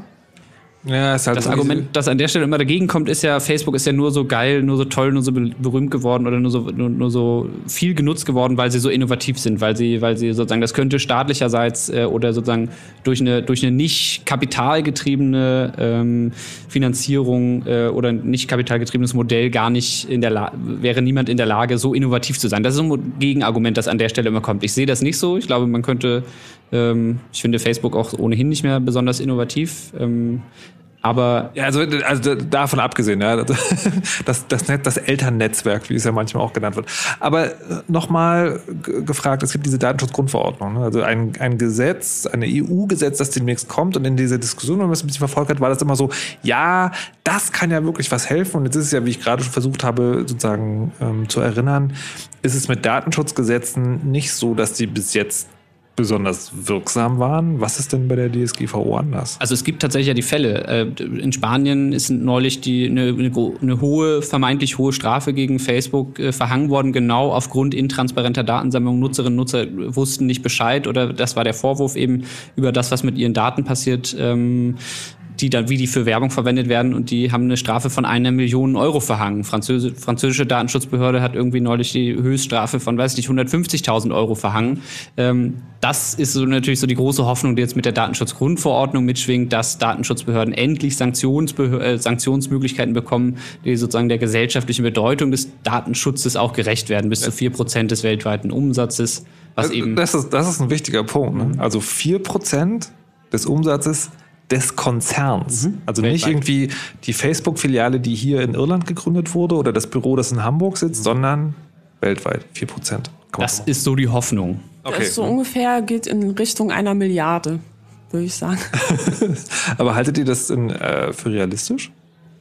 Also, dass das auch um, um und durchgesetzt das wird? Hängt echt stark von den Datenschutzbehörden ab. Also bislang auch im Rahmen dieser Android-Telefondaten, die gerade, die sozusagen das, was also, jetzt gerade noch letzte Woche rausgekommen ist, ne? Facebook äh, greift oder hat lange Zeit auch äh, die Telefonhistorie von Android-Telefonen mit abgegriffen, weil Google da sloppy war, was, was die Erlaubnisse, äh, App-Erlaubnisse anging. Ähm, da sind jetzt auch wieder nur so, ja, ist fraglich, ob das vereinbar ist, so Äußerungen von Datenschutzbehörden, geht nicht, steht im Widerspruch zu und nicht knallharte Aussage, das ist illegal. Und das werden wir ahnden, wenn wir die Möglichkeiten dazu endlich haben. Ich kann nur hoffen, dass die Datenschutzbehörden das dann tun. Dafür wiederum muss man auch dazu sagen, müssen die entsprechend ausgestattet sein. Die schreien alle auf, dass sie nicht genug Mittel und sowieso auch nicht die technischen Möglichkeiten haben, dann tatsächlich ihrer Aufgabe gerecht zu werden. Das ist noch so ein anderes Thema. Hm. Also Hm. Aber ist es denn, hm, also ich würde ja vermuten, es findet, wird sich tatsächlich, also das ist ja ein EU-Gesetz. Da wird sich schon in irgendeinem Land mal eine Datenschutzbehörde finden, die sagt, so Leute, das war's, schön mal hier die 4% über den Tisch gelegt. Und dann ist ja die Frage, wie darauf reagiert wird. Es gibt ja in der DSGVO auch dieses Marktortprinzip, also dass jetzt sozusagen wirklich, wenn sich Facebook an Nutzerinnen und Nutzer in Deutschland richtet, dann ist es auch hier sozusagen relevant. Ähm, aber ja, das ist immens wichtig, weil momentan haben ja ganz viele ähm, große Konzerne, die sich durch ähm, ja, ein Geschäftsmodell basierend auf ähm, ja, Datensammeln äh, gegründet haben, die haben ihre EU-Filiale in Irland. Und Irland ist so eine Art ähm, ja, Datenoase im Vergleich zu Steueroasen, vielleicht Datenoase, wo es ähm, nicht nur besonders laxe Datenschutzgesetze gibt, sondern eine sehr laxe ähm, Datenschutzaufsichtsbehörde. Und das ist natürlich auch ein Problem. Ähm, also diese vereinzelte ähm, äh, Gesetzgebung bisher, wenn man vor, äh, gegen einen Konzern vor Gericht ziehen will. Also mein ganz konkretes Beispiel, Max Schrems äh, hat wirklich einen epischen Rechtsfeldzug gegen ähm, Facebook geführt. Ähm, das ist der junge Mann, von dem ich eben schon erzählt habe, der seine 1222 PDF-Seiten von Facebook ähm, rausgezogen hat. Und der wollte Facebook verklagen und musste dann vor Irland äh, vor Gericht gehen und hat dann nach einem Anwalt gesucht. Und kein auf Datenschutz spezialisierte Anwalt wollte ihn vertreten, weil die natürlich alle, ähm, sag ich mal, größere Kunden aus diesem Bereich mhm. der Datensammlung haben und dann natürlich trotz vielen Spendengeldern keine Lust hatten, ihn zu vertreten. Und am Ende hatte er einen Anwalt, der eigentlich auf Asylrecht spezialisiert war. Und sie haben ihn dann nachher auf Zetteln vorgeschrieben, was er da sagen soll. Aber habt ihr, ähm, habt ihr, also teilt ihr trotzdem so diesen, diesen moderaten Optimismus, was die Datenschutzgrundverordnung angeht? Oder sagt ihr, es ist eh egal? In, in drei Wochen ist eh sowieso alles wieder, wie es vorher war. Ja, also ich glaube, diese vier Prozent sind schon eine Ansage. Ich glaube, das ist auch die einzige Sprache, die äh, Unternehmen vor allem sag ich mal, ähm, ja, Shareholder Value maximierend äh, orientierte Unternehmen letztendlich verstehen, ja. Und auch Datenschutzbeauftragte aus Unternehmen, von denen hört man immer wieder, endlich kann ich mal meine Sachen durchargumentieren und werde auch gehört und werde auch ernst genommen. Nicht nach dem Motto, oh ja, da müssen wir so ein bisschen, da, da, da können wir eventuell mit werben, sondern wenn ihr das nicht macht, dann kann das bis an die Existenzgrundlage des mhm. Unternehmens gehen. Natürlich, wie das am Ende ausgelegt wird, das werden wir sehen. Aber da kann man ja im im schlimmsten Fall hoffen, dass es äh, trotzdem besser wird als bisher. Und das wird es allemal. Also ich glaube, wir können uns jetzt schon darauf einstellen, dass wir, dass dann die Gerichtsverfahren losgehen erstmal und dass es dann noch ein paar Jahre dauern wird, äh, bis, bis dann tatsächlich äh, Klarheit herrscht. Weil Na gut, dann gucken wir mal, was dann passiert und äh, reden jetzt in der nächsten halben Stunde gleich nochmal über die anderen möglichen Alternativen. Vorher gibt es noch einmal Nerd News, geschrieben von Mo, vorgetragen von Helena.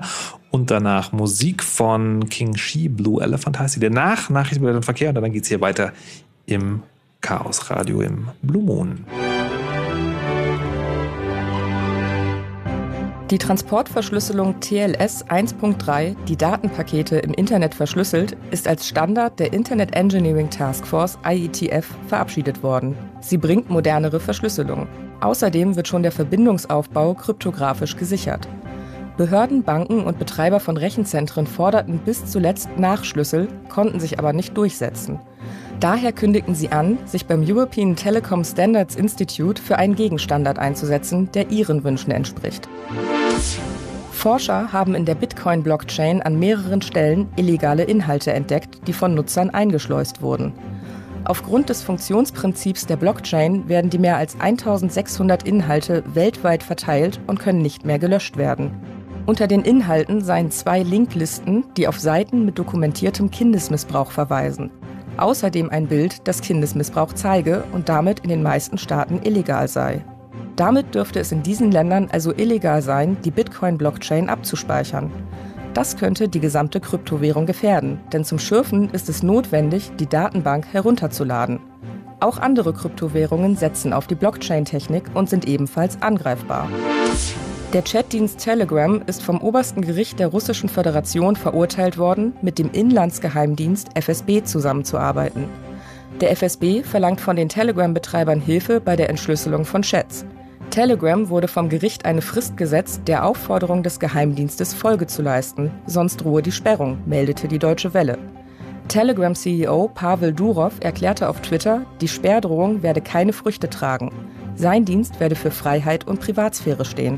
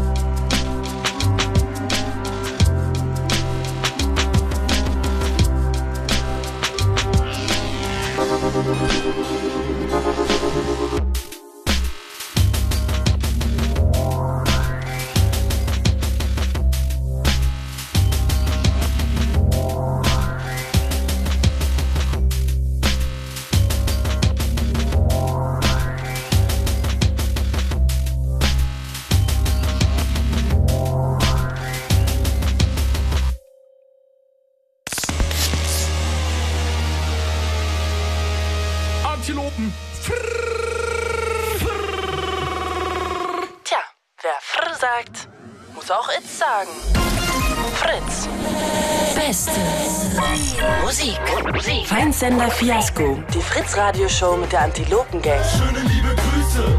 Bis bald. Schöne liebe Grüße. Adieu. Darf ich? Ja. Feind, Sender, Fiasco! Beste Musik mit uns, Antilopen-Gang. Diesen Sonntag wieder. Ab 20 Uhr. Auf Fritz. Hört man, wa? Es ist kurz nach halb zwölf. Fritz. Nachrichten. Mit Benedikt Wenk. Bundesfamilienministerin Giffey will Angestellte in der Pflege und der Erziehung besser bezahlen. Das sagte sie heute bei Besuchen in einem Seniorenstift in Brandenburg und einer Kita in Berlin. Bei Pflegerinnen und Pflegern denkt sie auch über eine kostenlose Ausbildung und eine bessere Familienfreundlichkeit des Jobs nach. Einen höheren Lohn will Giffey auch bei Erzieherinnen und Erziehern.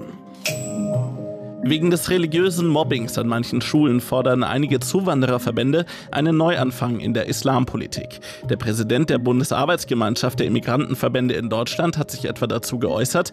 Er fordert, dass Parteien, Kirchen und Stiftungen die Zusammenarbeit mit Vertretern des politischen Islams einstellen. Außerdem hat er davor gewarnt, dass es immer mehr Kinder aus muslimischen Elternhäusern gebe, die andere Schüler angriffen und beschimpften, weil, diese nicht an Allah glaubten. Beim US-Sportausrüster Under Armour gab es einen Hackerangriff und zwar auf die App MyFitnessPal. Etwa 150 Millionen Konten seien betroffen. Under Armour geht davon aus, dass Nutzernamen, Mailadressen und Passwörter geklaut wurden. Kreditkartendaten oder Sozialversicherungsnummern sollen nicht betroffen sein. Sport. Die Eisbären haben ihr erstes Playoff-Halbfinalspiel in der deutschen Eishockeyliga gewonnen. Gegen Nürnberg stand es am Ende 5 zu 1. Alba Berlin hat in einem Nachholspiel der Basketball-Bundesliga mit 98 zu 68 in Erfurt gewonnen. Alba bleibt bleibt damit weiter Tabellenzweiter. Und in der Handball-Bundesliga haben die Füchse Berlin in Stuttgart unentschieden gespielt mit 24 zu 24. Wetter. In Berlin-Spandau 4 und Marzahn 5 Grad, Ludwigsfelde 3, Falkensee und Königs Wusterhausen 4, Lindenberg 5 Grad. Nachts bleibt es erstmal überwiegend trocken mit lockeren Wolken, bis am Morgen dann stellenweise Nebel aufkommt. Die Temperaturen sinken auf minus 3 bis 0 Grad. Am Karfreitag dann generell eher schön.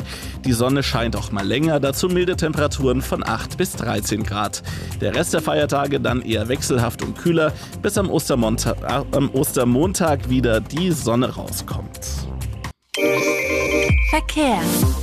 Auf der B97 Dresden-Hoyerswerda zwischen Bernsdorf und Hoyerswerda-Neida in beiden Richtungen, da gibt es einen Wildunfall und außerdem befinden sich noch Wildschweine auf der Fahrbahn. Und noch ein genereller Witterungshinweis, in Berlin und Brandenburg muss in der, in der Nacht mit Glätte auf Straßen und Wegen gerechnet werden. Bitte fahrt vorsichtig und wo es geht, eine gute Fahrt. Fritz ist eine Produktion des RBB. Und wenn ihr Fritz im Live- oder Musikstream hören wollt, dann geht doch mal auf fritz.de slash streambox. Fritz.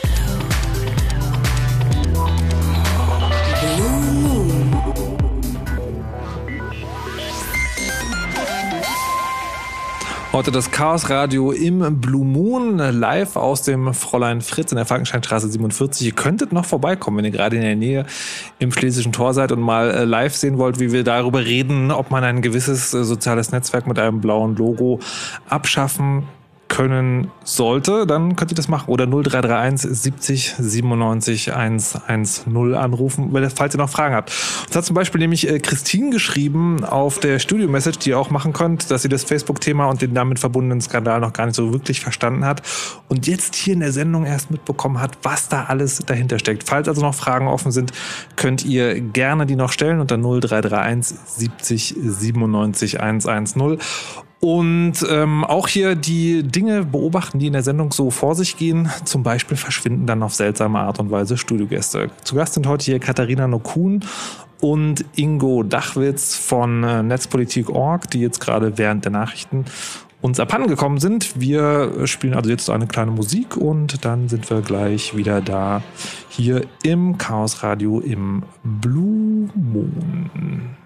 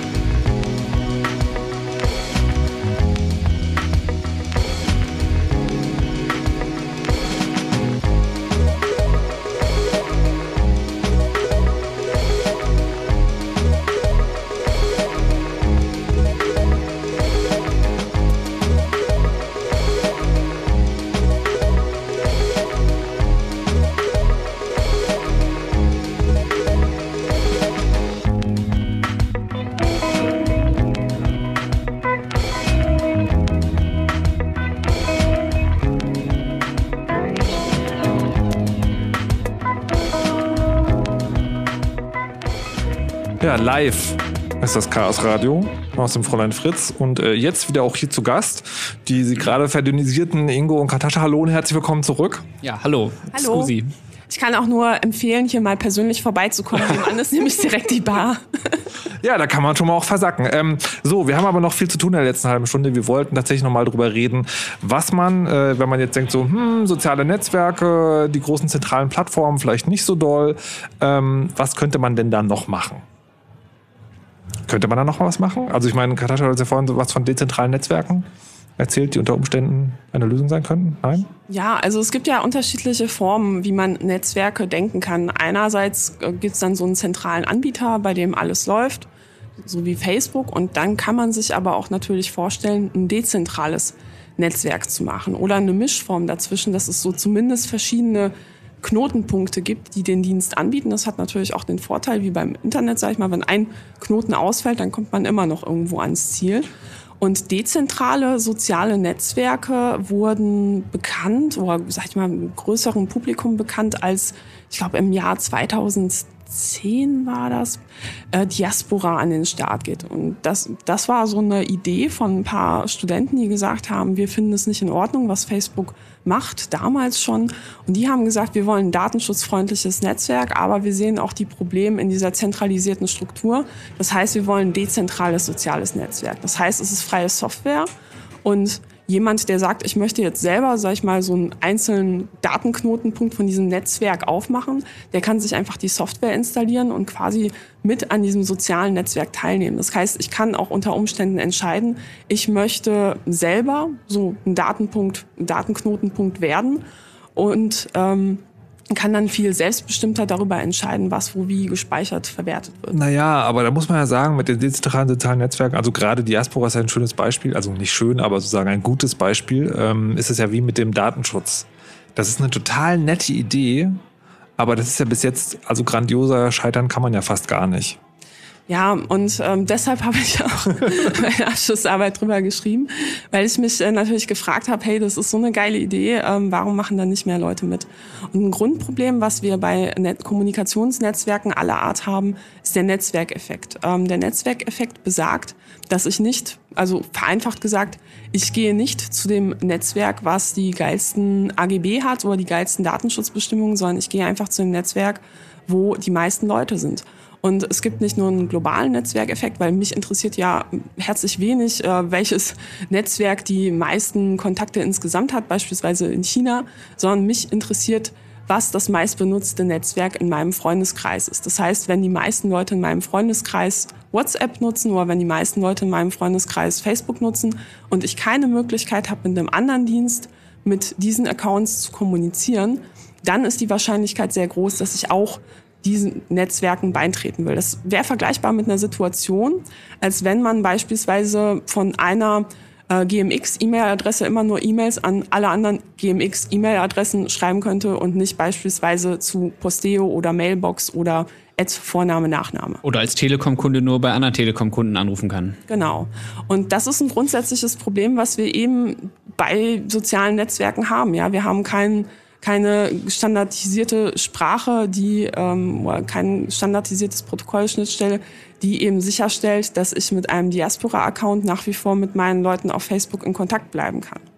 Naja, aber das, aber wie gesagt, das, das, ist, das sind ja sozusagen, das sind Ideen, die ja aber also wie sollen die umgesetzt werden? Also ich, ich sehe eigentlich, wenn ich so drüber nachdenke, zwei, also weil gerade zwei große Modelle. Das eine ist ja sozusagen große Dezentralität, also es wird schon irgendwie von Firmen oder Institutionen betrieben, aber halt es gibt mehr als nur einen Serverpark, also muss, oder andersrum nochmal von vorne. Also Facebook ist ja, wenn man so will, ein großer Computer, ist er technisch nicht, aber sozusagen ist ein zentraler Anbieter, wo das alles passiert.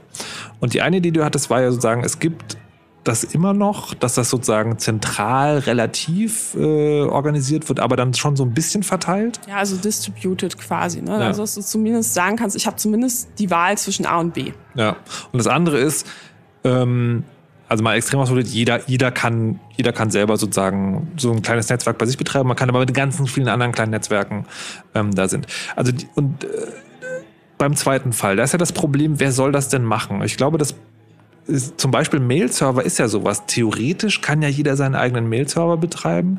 Das ist nur, wenn man nicht Bock hat, mit dem Thema sich zu beschäftigen, ist das ja unfassbar kompliziert. Also einen Rechner so aufzusetzen, dass dann ein Mail-Server draufläuft, ist, äh, ist Hexenwerk. Also für mich auch. Ähm, und dann ist ja die Frage, wie äh, gibt es Ideen, sozusagen, wie man da hinkommt, dass wirklich jeder so, ein, so, eine kleine Box irgendwie unter seinen Schreibtisch stellen kann und sagen, so hier, das ist mein Knotenpunkt, wo meine Daten drauf sind.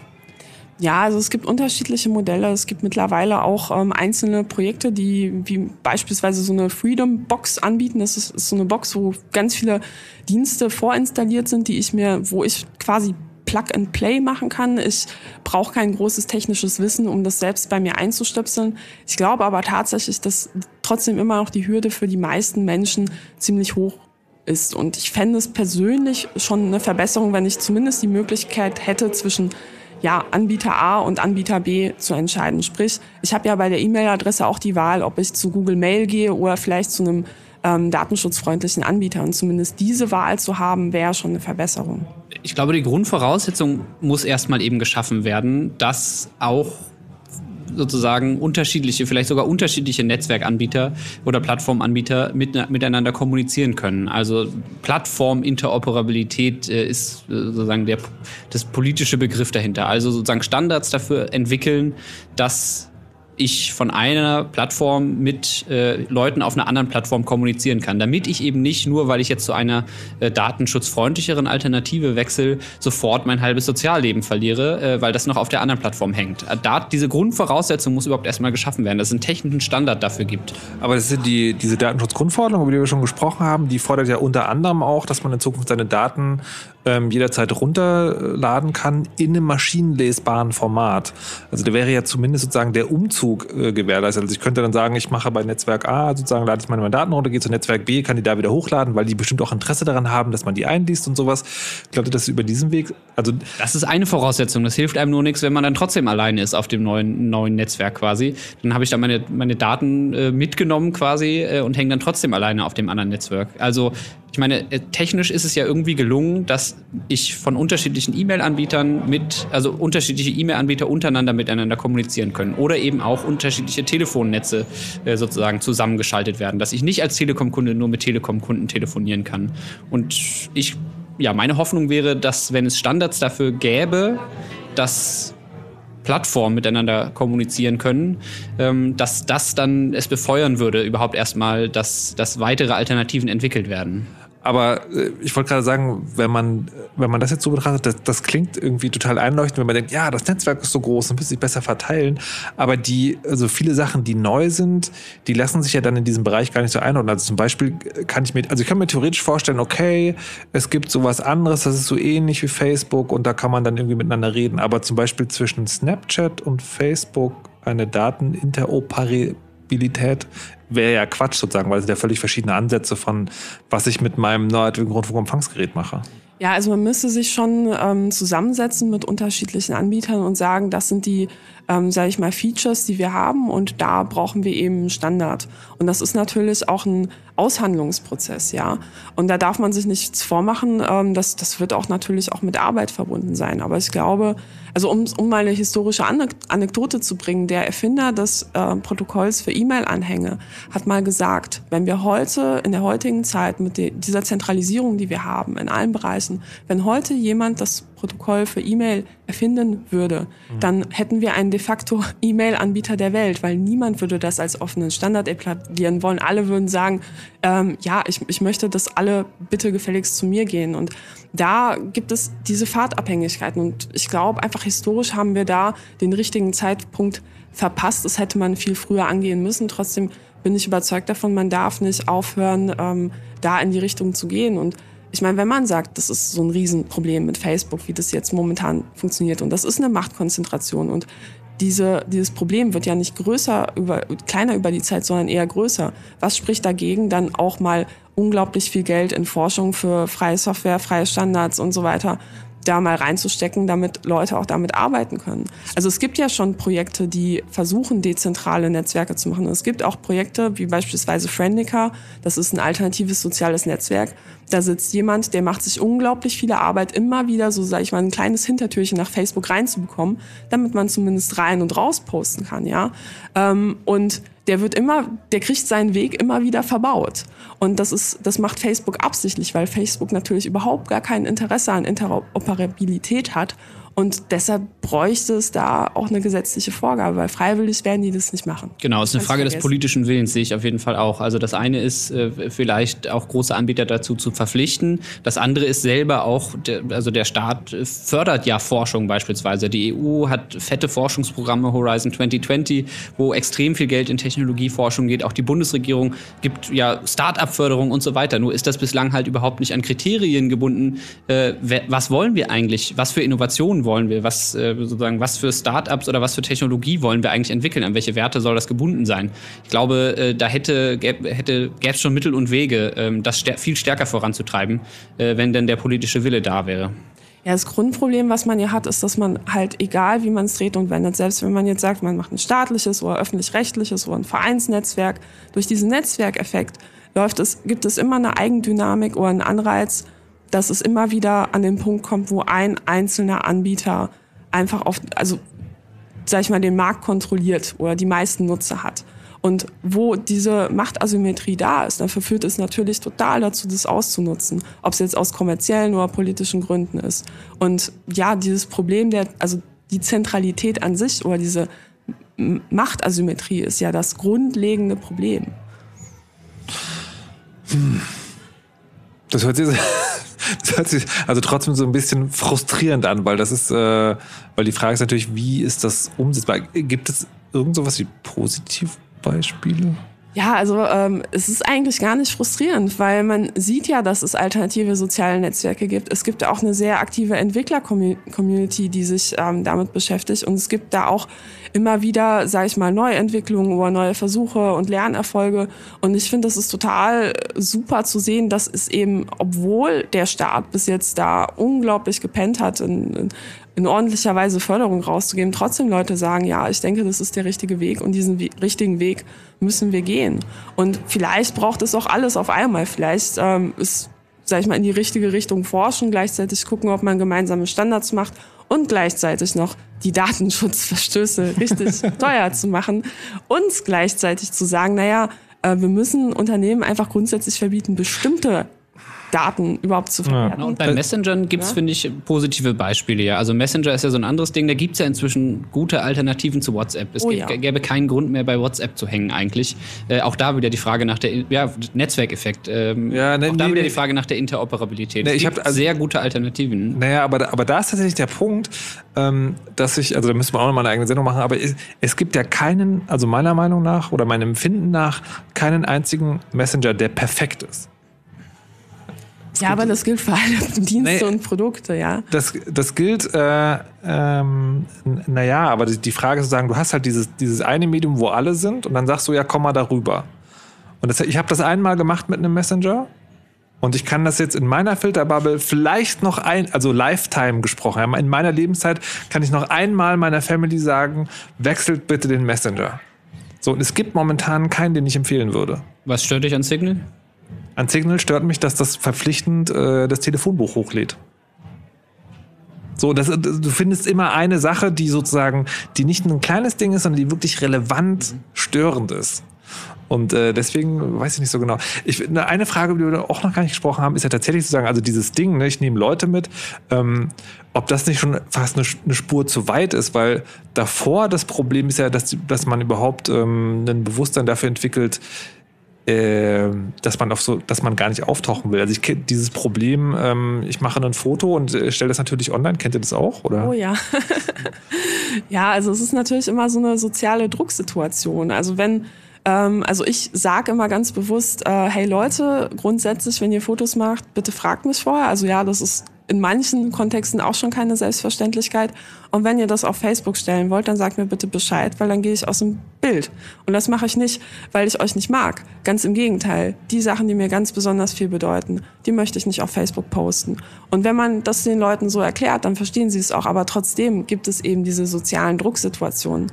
Als ich studiert habe, äh, wollte mein ähm, Jahrgang die Altklausuren auf Facebook in der Gruppe tauschen. Und ja, da war ich, die nicht auf Facebook war damals und ein Freund von mir und wir haben zusammen dann dafür lobbyiert, bitte ein alternatives Netzwerk zu nutzen, was ich dann aufgesetzt habe. Und das hat auch funktioniert. Also ich, meine Erfahrung ist, es macht Sinn, im Familien- und Freundeskreis einfach mal drüber zu sprechen, ist vielleicht auch ein anderes, also ein ganz angenehmes äh, Thema für den Ostertisch im Vergleich zu anderen Themen.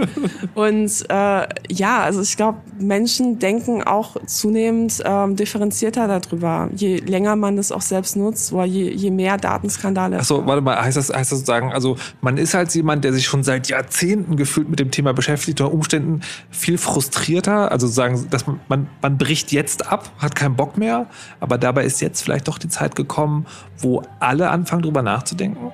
Ja, klar. Ich glaube schon, dass das gesellschaftliche Bewusstsein für das Thema auf jeden Fall wächst. Mit jedem Skandal äh, sozusagen wird es deutlicher. Das ist ja auch das eine, dass ich, wenn ich hier so einen blöden Persönlichkeitstest mit einer Facebook-App mache, dass das dann die Daten von mir und von meinen Freunden sammelt und auf, ich auf dieser Grundlage dann später politische Botschaften zugeschnitten bekomme. Diesen gedanklichen Schritt, äh, den muss man ja erstmal äh, nachvollziehen können. Ich glaub, und ich glaube, da kommen wir als Gesellschaft hin. Für mich ist dann aber wieder die Frage, ich finde es okay, das auf einer individuellen Ebene irgendwie zu diskutieren, Freunde zu überzeugen und so weiter. Ich glaube aber, es ist einfach ein gesellschaftliches Problem, für das wir politische Lösungen brauchen. Ja. Und ich kann es nicht oft genug sagen, es fehlt da einfach bislang am politischen Willen, das auch anders zu gestalten. Wir sehen es gerade beim Thema Datenschutz auf EU-Ebene wird gerade die E-Privacy-Verordnung verhandelt, wo es darum ginge, Nutzerinnen und Nutzern zu erleichtern, sich gegen Third-Party-Tracking zu wehren. Ja, dass man, dass der Do-Not-Track-Standard oder etwas ähnliches beispielsweise verpflichtend wäre. Eine unfassbare Lobbykampagne, die sich dagegen wehrt und die eben ziemlich erfolgreich ist ähm, dabei, äh, Nutzer, äh, die Politik davon zu überzeugen, dass es eine schlechte Idee ist, dass es zum, ja, dass es das Internet letztendlich ja kaputt macht, wenn Nutzerinnen und Nutzer selbst darüber entscheiden können, ob sie äh, durch ihre Bewegungen durchs Web verfolgt werden äh, wollen oder nicht und ob auf dieser Grundlage ihnen Werbung zugespielt werden soll. Also E-Privacy-Verordnung an der Stelle kann ich nicht oft genug sagen, ist, ist der Datenschutzbattle, der gerade stattfindet, ähm, leider ziemlich unterm Radar. Ähm, wo es im EU-Parlament eine echt gute Positionierung gab, ähm, wo trotz eines harten Widerstands der Konservativen ähm, es gelungen ist, an der Stelle eine starke. So, jetzt muss ich aber leider sagen, jetzt hast du ganz am Ende der Sendung, wo wir keine Zeit mehr haben, ein neues Fass aufgemacht. Was Datenschutz. Jetzt, was, wir, was wir nicht mal, äh, was wir nicht sozusagen noch äh, genauer erläutert kriegen. Also das möglicherweise wird das dann ein Thema ähm, einer der kommenden Sendungen. Bitte, bitte. Also das ist eine Datenschutzgrundverordnung ist jetzt gerade und dann sozusagen später kommt die E-Privacy-Richtlinie. Aber wir können mal festhalten, ähm, also jetzt so auf der persönlichen Ebene nochmal, äh, liebe Nerds, gebt nicht auf. Liebe Nicht-Nerds, wenn euch die Nerds erklären, ähm, warum gewisse Dinge vielleicht doch bedenkenswert sind, wollen sie euch nicht den Spaß verderben, sondern haben Interesse daran, dass das Leben möglichst gut bleibt. Das haben wir in den letzten zwei Stunden auch versucht. Äh, hoffen, äh, dass es gelungen ist und freuen uns über Kommentare unter chaosradio.ccc.de. Vielen Dank, äh, Katascha und Ingo, dass ihr hier wart. Wo kann man euch das nächste Mal sehen, lesen, hören, was auch immer? Ja, also am äh, 27. April, da erscheint so ein Buch von mir, in dem ich un unter anderem mein äh, Facebook-Trauma verarbeite, aber auch diverse Traumata mit äh, Polizeidatenbanken und meinen Daten. Und ja, das heißt, die Daten, die ich rief. Und ihr könnt es, wenn es euch interessiert, gerne lesen. Okay. Mich kann man regelmäßig auf netzpolitik.org lesen, unter anderem viel zu Facebook, WhatsApp, Cambridge Analytica in der letzten Zeit, aber auch zu anderen Themen äh, sozusagen, wo es um ja, Digital Rights sozusagen geht, das größere Feld vor allen Dingen im Bereich Daten und ähm, das nächste Mal erleben am kommenden Dienstag äh, in der Seabase hier in Berlin beim Netzpolitischen Abend der digitalen Gesellschaft Thema Dateneigentum und Datenökonomie, ähm, ein Themenabend ähm, der digitalen Gesellschaft zu diesem Thema. Ich kann nur empfehlen, da vorbeizukommen. Alles klar. Dann vielen Dank, dass ihr hier wart, das mit uns alles geteilt habt und so geduldig erklärt Vielen habt. Dank für die äh, Einladung. Vor allem sehr gerne. Und im Hintergrund, äh, man kann das ja auch sehen, zum Beispiel dieses Chaos äh, Radio, haben äh, Mo und Danimo heute dafür gesorgt, dass die Technik überall stattfindet und haben außerdem noch ein paar Veranstaltungstipps für euch. Ja, äh, zum einen die Mesh is in the Air. Das ist also eine Veranstaltung zu äh, Wi-Fi und Mesh-Netzwerken. Mesh-Netzwerke, das sind die Dinger, wo man äh, drahtlos äh, versucht, äh, Strecken zu überwinden. Mit Vortragsprogramm und Workshop vom 7. bis zum 13. Mai. Äh, mehr gibt's auf www.wireless-meshup.org. Und äh, ganz aktuell das Easter Hack, das geht morgen los und äh, ist ein sehr schönes CCC-Treffen, nicht ganz so groß wie der Kongress, aber auch Vortragsprogramme. Und die könnt ihr euch live auch angucken unter e eh18.easterhack.hegg.eu. Link äh, in den Shownotes zur Sendung unter chaosradio.ccc.de, Auf jeden würde Fall. ich sagen. Gut, dann vielen Dank. Dann bleibt mir nur noch zu sagen, mein Name ist Markus Richter und ich wünsche euch, lasst euch nicht überwachen und verschlüsselt immer schön eure Backups. Tschüss! You know how all those bad boy rappers claim how much weed they drink, and how many 40s they smoke, and how many women they've kissed with at the same time. But you see, I'm addicted to something else. It's not about fancy cars or bling bling, unless it's a glitter animation. I've seen more websites than any lousy ass browser. I've clicked more than Douglas Engelbart. I'm as bossy as Bowser. Don't even remember all my email addresses. And I've got more screen names than Sleepy's got mattresses. I need the internet like Whitney Houston needs crack. If you feel the same way, let me see a delicious this track.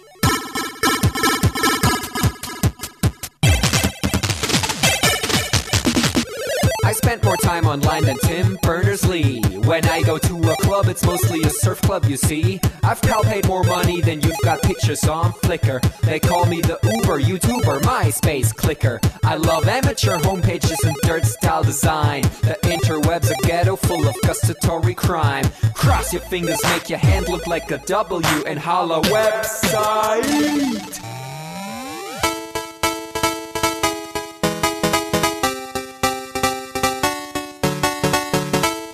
Hello, my future girlfriend. This is what I sound like. Uh, orders ending, upping it up. Check your birthday, keep on fucking it up.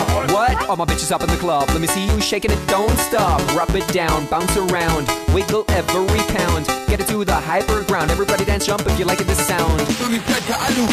Feel the bass drop, hear the beat pop. What you gon' do? When it's time to take off, climb the rooftop, jump out of your shoe. It goes oohs, oohs, happy face balloons, unfadable pokey tunes, dance moves from shitty cartoons, pretty hot wounds, hungover afternoons. The club's full with the whole sweaty nation. That seems out of the wrong medication. Rave invasion, it's a T-Thing. Moin, Peng, Pum, Jump, Peng. 1, 2, Polizei, 3, 4, Polizei, 5, 6, halbe 6, 7, 8, Mitternacht. It's an Index Finger Party.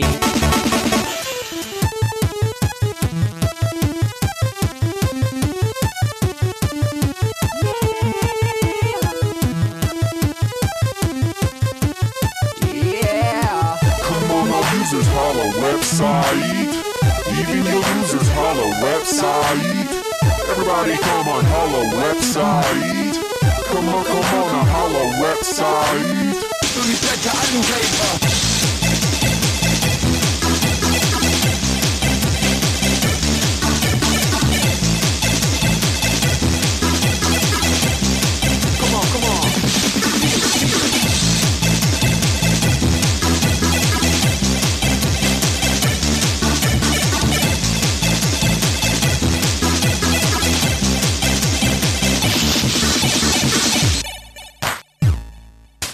Forget I'm in your extended network. Biatch. Expo 2000. Bäh.